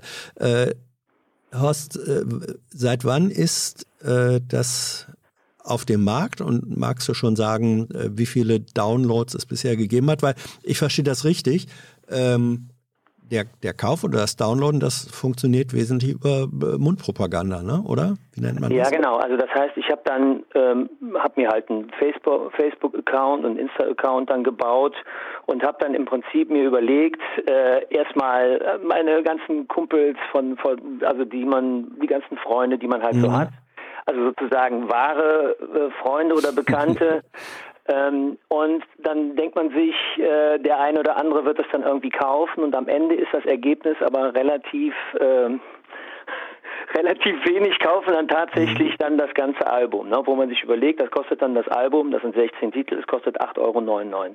Mhm. Ja, ich habe dann immer so 30 Sekunden oder eine Minuten Clips dann auf Insta, je nachdem als Story gepostet. Ja und auch bei Facebook und das wird auch irgendwie angeklickt. Ne? Und sag ich mal, das sind dann immer so um die mittlerweile für jeden Song so 100, 100 mhm. Mal angeschaut. Ne? Und äh, vor zwei Wochen, äh, ich habe es vor vier Wochen veröffentlicht und äh, vor zwei Wochen habe ich dann mal meinen mein Labelkumpel gefragt, was ist denn jetzt letztendlich an Alben verkauft worden? Mhm. Und das waren dann 14. Mhm. Ja, das und, ist noch nicht die äh, Wucht. Ja, ich habe das ja. natürlich auch nicht gemacht, jetzt mit ja. der Erwartung, dass das jetzt, äh, äh, dass da jetzt äh, Unfassbares passiert, aber mhm. ähm, nichtsdestotrotz, wir kommen dann einfach zu diesem Punkt, dass die Menschen einfach ja nie, die Musik gerne hören, die, die können ja einfach mit relativ wenig Aufwand über Kulturflatrates mhm. sich das halt streamen und es gibt auch mittlerweile auch interessante Initiativen. Ich habe da gestern dann noch ein bisschen recherchiert dann, als das klar war, dass ich heute anrufen werde. Ähm, und es gibt in der, in der Tat äh, interessante äh, Initiativen, das nennt sich Fair Share zum Beispiel. Mhm. Von, das ist von dem Management von Peter Maffei oder es gibt mhm. auch äh, oder es gibt auch den Verband unabhängiger Musikunternehmer, die halt jetzt versuchen, irgendwie mit den äh, machtvollen Akteuren einen besseren Deal klarzumachen. also, also das ist etwas, äh, äh, verstehe ich das richtig, dass du das äh, gut findest, dass es solche Initiativen gibt und das und das wäre für Leute wie mich äh, oder andere, die sozusagen nicht als Marktgröße und mit der Power da auftreten können, aber was machen, ähm, eine Möglichkeit, eine Plattform, eine, einen Vertriebsweg. Verstehe ich das richtig? Äh, ja, genau. Also ja. Wir, was wir was wir unbedingt brauchen, weil es geht ja nicht um mich jetzt alleine, ja. sondern es, es geht ja, wenn man sich überlegt, dass jetzt in der Corona-Zeit äh, ich bin rufe aus Nordrhein-Westfalen an. Nordrhein-Westfalen hat Stipendien ausgegeben und äh, dafür 7000 Euro ausgeschüttet. Das ist auch meine Grundlage letztendlich gewesen. Mhm. Und für welchen Zeitraum? Für welchen Zeitraum? Ja, also du, du, du musst dann irgendwie sagen, was du mit dem Geld machst. Dann ja. hast du ein Projekt und ich habe zum Beispiel geschrieben, dass ich mein Album machen möchte mhm. und dass ich im Prinzip meinen Social Media Kram dann irgendwie klar mache und dass ich längerfristig mit meinen eigenen Sachen dann auch äh, auftreten werde. Okay. Ja, und ja.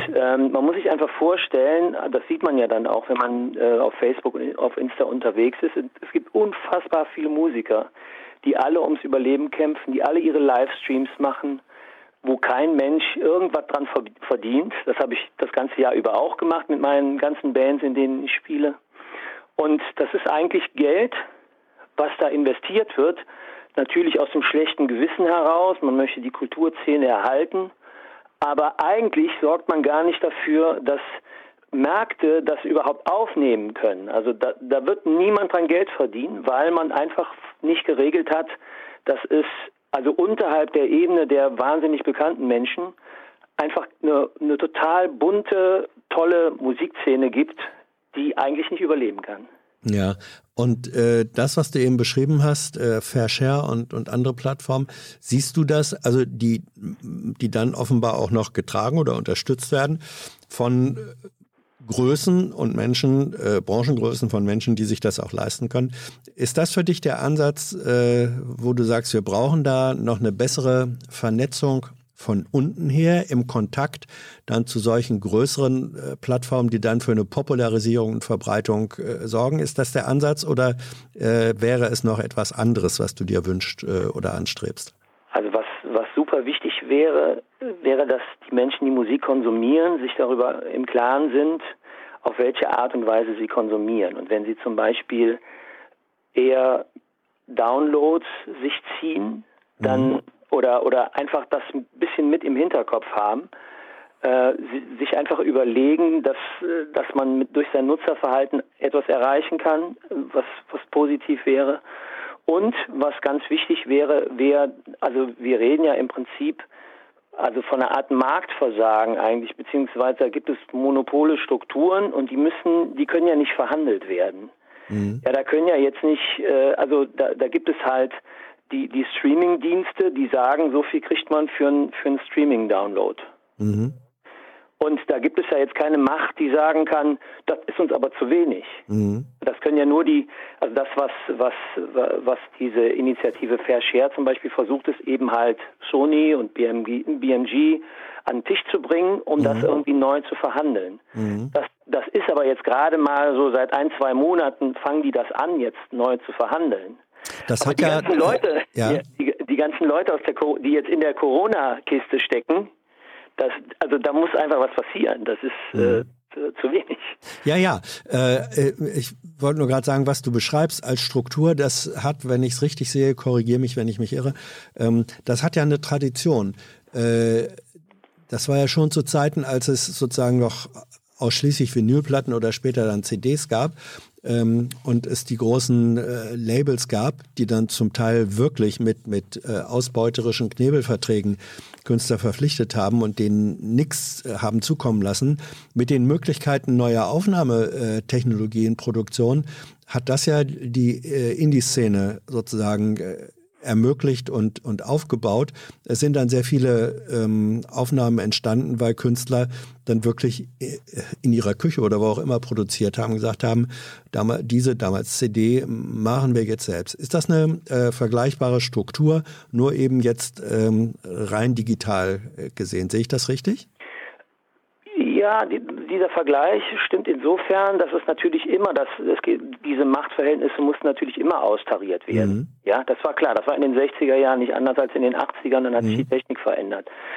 Ähm, was, was aber einfach total schade ist, ist, wenn man es mal idealistisch sieht, gibt es, haben wir eigentlich eine total tolle technische Möglichkeit. Also das, was ich gerade machen kann eigentlich, dass ich meine Musik einfach ins Netz stellen kann, dass ich direkt mit meinem Kunden eigentlich kommunizieren könnte. Mhm. Ja, das, also der nächste Schritt ist jetzt zum Beispiel aller äh, äh, aller äh, Zuboff ähm, äh, äh, Kapitalismus sozusagen, die dann, also ich schalte jetzt Werbung dann. Mhm. Wenn ich jetzt viel Geld habe, kann ich ganz viel Werbung schalten. Ja, und, und aber das ist ja eigentlich, äh, also Werbung ist ja nicht zu verteufeln grundsätzlich, aber ähm, ich brauche ja jetzt meinen Kunden, ich brauche jetzt ja die Information im Prinzip, dass ich an meine Leute, wo ich glaube, dass die meine Musik mögen, dass ich die finde und dass ich die direkt. Ja, und wie viel, äh, erstens, wie findest du die? Und zum Zweiten, wie finden die dich? Genau, ja? genau. So. Also das ist ja eigentlich eine, eine fantastische Chance, wenn man sich das mal überlegt. Ja, und was ist der, was ist der sozusagen, also äh, wenn man so will, den Markt im klassischen Sinne, nämlich das Aufeinandertreffen von äh, Angebot und Nachfrage, Anbietern und Nachfragern äh, zu organisieren. Äh, Im Grunde ist das ähm, eine Idee, die sagt, wir müssen zurück zu dem Markt, der tatsächlich als solcher, ähm, als Organisationsform zwischen Menschen unterschiedlicher Interessen und Möglichkeiten funktioniert. Ähm, das, äh, äh, welche, welche Ideen hast du noch oder äh, siehst du als notwendig zu entwickeln, um dieses Modell äh, der breiteren Kenntnis voneinander und des dann doch direkten Kontakts zueinander ähm, zu verbessern? Naja, die, früher sind ja eigentlich immer die Labels dafür zuständig. Ja. Also die sind ja heute auch noch dafür zuständig. Es gibt äh, also für die Nischenmusiken, die es gibt, sei es jetzt Jazz-Labels oder und die sind ja auch in dem Sinne auch noch tätig wahrscheinlich. Aber ähm, ich, ich habe jetzt auch noch keine konkrete Idee. Für mich ist das jetzt erstmal, ich habe das als Depot sozusagen mhm. im Netz abgelegt und werde da jetzt weiter. Also meine meine Alternative ist einfach ja, dass ich dann über meine Live-Konzerte werde ich mir mein Publikum selber erspielen mhm. äh, und werde einfach äh, mit den Leuten das einfach verhandeln, was ich da auf der Bühne mache, ja, und, und die werden das dann mögen oder nicht. Mhm. Und, äh, und wenn man sich das einfach mal nur überlegt, dass man dann, dass diese vielen kleinen Künstler in Anführungsstrichen, dass die sich ihr eigenes Publikum erspielen und dass die dann auch im Prinzip, also man kann ja heute immer noch seine CD dann verkaufen. Man macht mhm. Live-Konzerte, wenn die mal wieder sind. Ja. Also bei einer Band, mit der ich auch spiele, da hat der Künstler, der das leitet, der hat dann eben, äh, wir haben viele Konzerte gespielt ja. und dann werden die CD ver ver ja, ja, ja, das, verkauft. Das kennt man, da ist dann immer so, sozusagen der rollende Bauchladen dabei. Ähm, ja.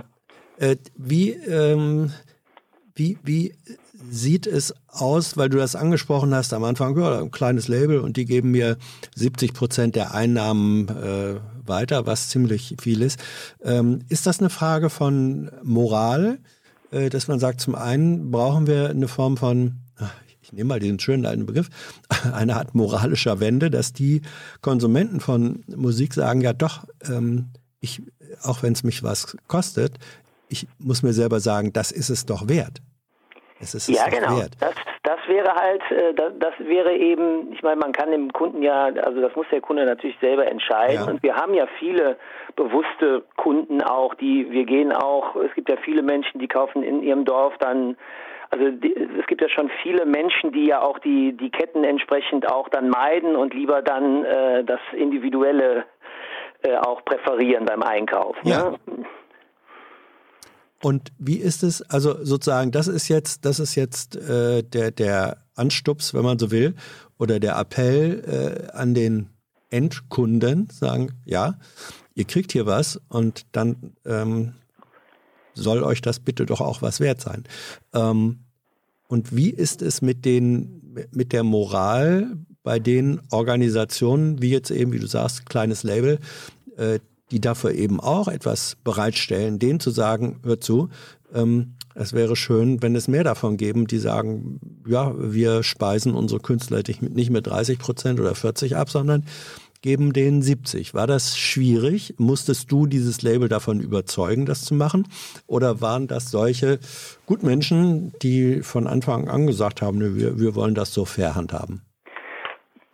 Äh, also wenn man lange Jahre Musiker ist, dann gibt es kennt man wahnsinnig viele Leute, von denen haben einige irgendwie auch Labels, weil die mhm. auch selber im Prinzip ihre Musik veröffentlichen. Und das ist im Prinzip ein, ein, Kollege von mir. Und der, wenn man ein Label hat, dann muss man auch einfach was ver, ver, veröffentlichen. Und insofern ist das dann eine Win-Win-Situation. Der mhm. hat ja mhm. gar keine Kosten. Ich habe ja alles selber produziert. Ja, stimmt. Und der nimmt eigentlich, es geht dann nur darum, dass man den entsprechenden Code hat, mhm. dass man dann auch im Radio wenigstens gespielt werden könnte, wenn es mhm. einen interessiert. Ja, also das heißt, ähm, das äh, das löst nicht das Problem, sondern das, das, du musst ja dann irgendwie äh, vertrieben werden. Also das, was ja. die Streamingdienste machen, das wird ja einfach, also die nehmen sich einfach ja nur, der Vertrieb nimmt sich ja einfach nur zu viel von dem Kuchen. Mhm. Ich verstehe das schon. Also du hast im Grunde nichts gegen, gegen Streaming. Ähm, genau. als, als technische Möglichkeit des Vertriebs und äh, dann auch des Konsums, wenn man so will, ähm, sondern dich ärgert dabei, dass die, äh, dass, dass die, mh, hm, dass das Geld, was dabei umgesetzt wird, äh, falsch verteilt wird, richtig? Das und die Zukunft, die ist sozusagen, es gibt keine Zukunft. Mhm. Weil, wenn man sich überlegt, ich habe im, ich habe äh, von einem halben Jahr hat ein, habe hab ich in einem Projekt haben wir äh, ein Album veröffentlicht. Das war sogar äh, in den Albumcharts, was allerdings auch gar nicht so wahnsinnig viel bedeutet, weil man, weil man irgendwie mit ein paar hundert äh, Download-Alben äh, Verkauf äh, ist man auf einmal schon in den Top Ten. Mhm. Ja? Ah, ja. So, und dann, und dann wird gleichzeitig, gleichzeitig ist dann gestreamt worden. Und am Ende konnte derjenige, der das eigentlich initiiert hat, der hat überhaupt gar keinen Groschen gesehen. Mhm. Und das ist alles so intransparent. Der konnte noch nicht mal in dem Moment selber eigentlich seinen Musikern sagen, äh, ich weiß eigentlich gar nicht, was ich da jetzt mhm. verdiene. Ich weiß eigentlich gar nicht, was ich euch da jetzt von abgeben kann. Keine Ahnung. Ne? Das ist ein völlig ja. intransparentes ja, ja. Verfahren. Und du denkst, die Leute denken, aber man ist in den Charts und da muss doch irgendwie was, ja.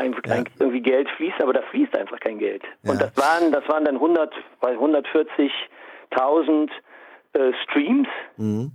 Ja, und wenn man, wenn man sich mal überlegt, also man kriegt für einen Stream, kriegt man irgendwie 0,005 bis 0,008 Dollar. Es sollten schon mindestens 0,009 sein, ne? Also es, es, ja, ist, es ist einfach, lächerlich. Es ist, es ist einfach, äh, ja. ja. also es ist einfach kein, es gibt eigentlich da keine Zukunft, mhm. äh, weil äh, entweder man hat halt, man ist halt irgendwie populär, dann kann man da, aber wenn man jetzt wirklich mal die ganze Musikszene betrachtet, ähm, ist das eigentlich, ähm, ja, wie sieht die, wie ja, wie sieht, du hast das ja äh, relativ gut äh, alles analysiert, langjährig erfahren, bist auf den verschiedenen Ebenen bewandert. Ähm, wenn ich dich jetzt frage, Horst, wie sieht das Modell aus, das eine Zukunft hat? Was ist dann deine Antwort? Ich würde sagen, wenn wir jetzt nicht die, das, das Rad neu erfinden wollen, dann müsste auf jeden Fall, müssten auf jeden Fall machtvolle Akteure einen neuen Deal ausmachen mit den Streamingdiensten. Mhm. Wer wären diese machtvollen Akteure? Sind dann eben unter anderem, also wie gesagt, die Leute äh, jetzt hier von, von dem Maffei-Management, mhm. was ich da gelesen habe, und die äh, diese äh, Fair Share-Initiative ins Leben gerufen haben. Da sind ja auch andere Leute mit am Start. Grönemeyer ist da auch irgendwie, glaube ich, aktiv mhm. gewesen. Und dann gibt es diesen Verband unabhängiger Musikunternehmer. Mhm. Und ich meine, die ganze Branche ächzt natürlich darunter, weil es gibt nicht den, den bösen Labelchef oder die böse Plattenfirma mhm. oder. Nee, es, ne, sind Strukturen. sind Strukturen. Die Strukturen sind einfach ja. destruktiv. Ja. Ähm, wäre, äh, und das soll meine letzte Frage dann sein, äh, wäre es theoretisch auch möglich, dass die, also da frage ich jetzt wirklich als, als äh, technisch naiver und dover, wäre es auch möglich, dass die machtvollen Akteure, die du gerade beschrieben hast, sofern sie gutwillig sind, könnten die eigentlich auch sagen, wir machen mal einen eigenen Streamingdienst oder ist das, äh, sind die Claims alle verteilt? Muss ich wirklich so doof fragen, weil ich es nicht weiß. Ja, die Frage ist überhaupt nicht doof. Also hm. das Problem ist, das hat man ja in der Corona-Krise gesehen, es gibt nicht diese Einigkeit der Musiker. Das sind alles Einzelkämpfer. Wir sind alles Einzelkämpfer. Ja. Aber nochmal, wäre es, wäre es theoretisch und praktisch eigentlich auch denkbar, ähm, dass dass die machtvollen Akteure, und das heißt dann eben auch die Namen mit Reichweite und mit Geld, äh, sagen, wir müssen gar nicht äh, irgendwie versuchen, uns mit den Streamingdiensten zu einigen, sondern wir machen das selbst. Wir machen selbst einen Streamingdienst auf oder so. Das, das wäre auch super. Also das ist ja, wir sind ja eine Demokratie, wir können uns ja. da zusammentun. Wir müssen halt nur irgendwie das, wir müssen zusammenfinden, wir müssen wissen, was wir dann am Ende erreichen wollen. Gut. Horst, ähm, ich hoffe, dieser Stein, den du da ähm, in den digitalen Teich hier ge geschmissen hast, der zieht ein paar Wellen. Also, würde mich sehr freuen. Ja, super. Ich bedanke mich. Danke dir. Tschüss. Jo, tschüss. Schönen Abend. Ja, dir auch. Jo, viel Aktivismus heute in der Sendung. Das finde ich sehr gut. Das finde ich ganz prima. Ähm, wir sind, glaube ich, für heute durch. Äh, wir haben ja so ein bisschen auch über die CDU und ihre Perspektive äh, gesprochen. Es trifft sich, dass äh, ein wichtiger CDU-Politiker, ein G-wichtiger CDU-Politiker, könnte man fast sagen, ja, Entschuldigung, das muss jetzt sein. Also äh, der Bundeswirtschaftsminister Peter Altmaier ist am Freitagnachmittag, kommenden Freitagnachmittag, bei Jung und Naiv im Einzelgespräch zu hören und zu sehen. Gibt schon einen Zeitpunkt, ab wann äh, live gestreamt wird? Hast du den da, Dilo? Naja, gut, wird rechtzeitig äh, annonciert, aber ist dann eben am Freitagnachmittag und 15, 30? 14.30 Okay, 14.30 äh, Peter Altmaier im Gespräch mit Thilo Jung hier zu sehen, hier zu hören und anschließend und zu kommentieren und anschließend dann natürlich auch. Das war's für heute. Uh, die, was war's? 16. Ausgabe der Hans-Jessen-Show. Wiederum 60 Minuten, gefühlte 60 Minuten im Gespräch mit euch und euren Themen. Mir hat Spaß gemacht. Wir nehmen wie immer sehr gerne äh, Vorschläge, Interessen entgegen. Äh, Redaktionspraktikant Thilo wählt dann aus, führt Vorgespräche und serviert mir ein Überraschungsmenü, das von Direktor Tyler dann hier auch technisch perfekt umgesetzt wird. Bedanke mich bei euch beiden, ähm, bedanke mich bei euch, die ihr angerufen habt, die ihr zugehört habt, die ihr kommentiert habt und das noch tun werdet. Das war's für heute und wie gesagt, jetzt im Abspann äh, die Liste der Namen, die äh, zu der ihr euren, wenn ihr mögt, gerne hinzufügen könnt. Tschüss, macht's gut.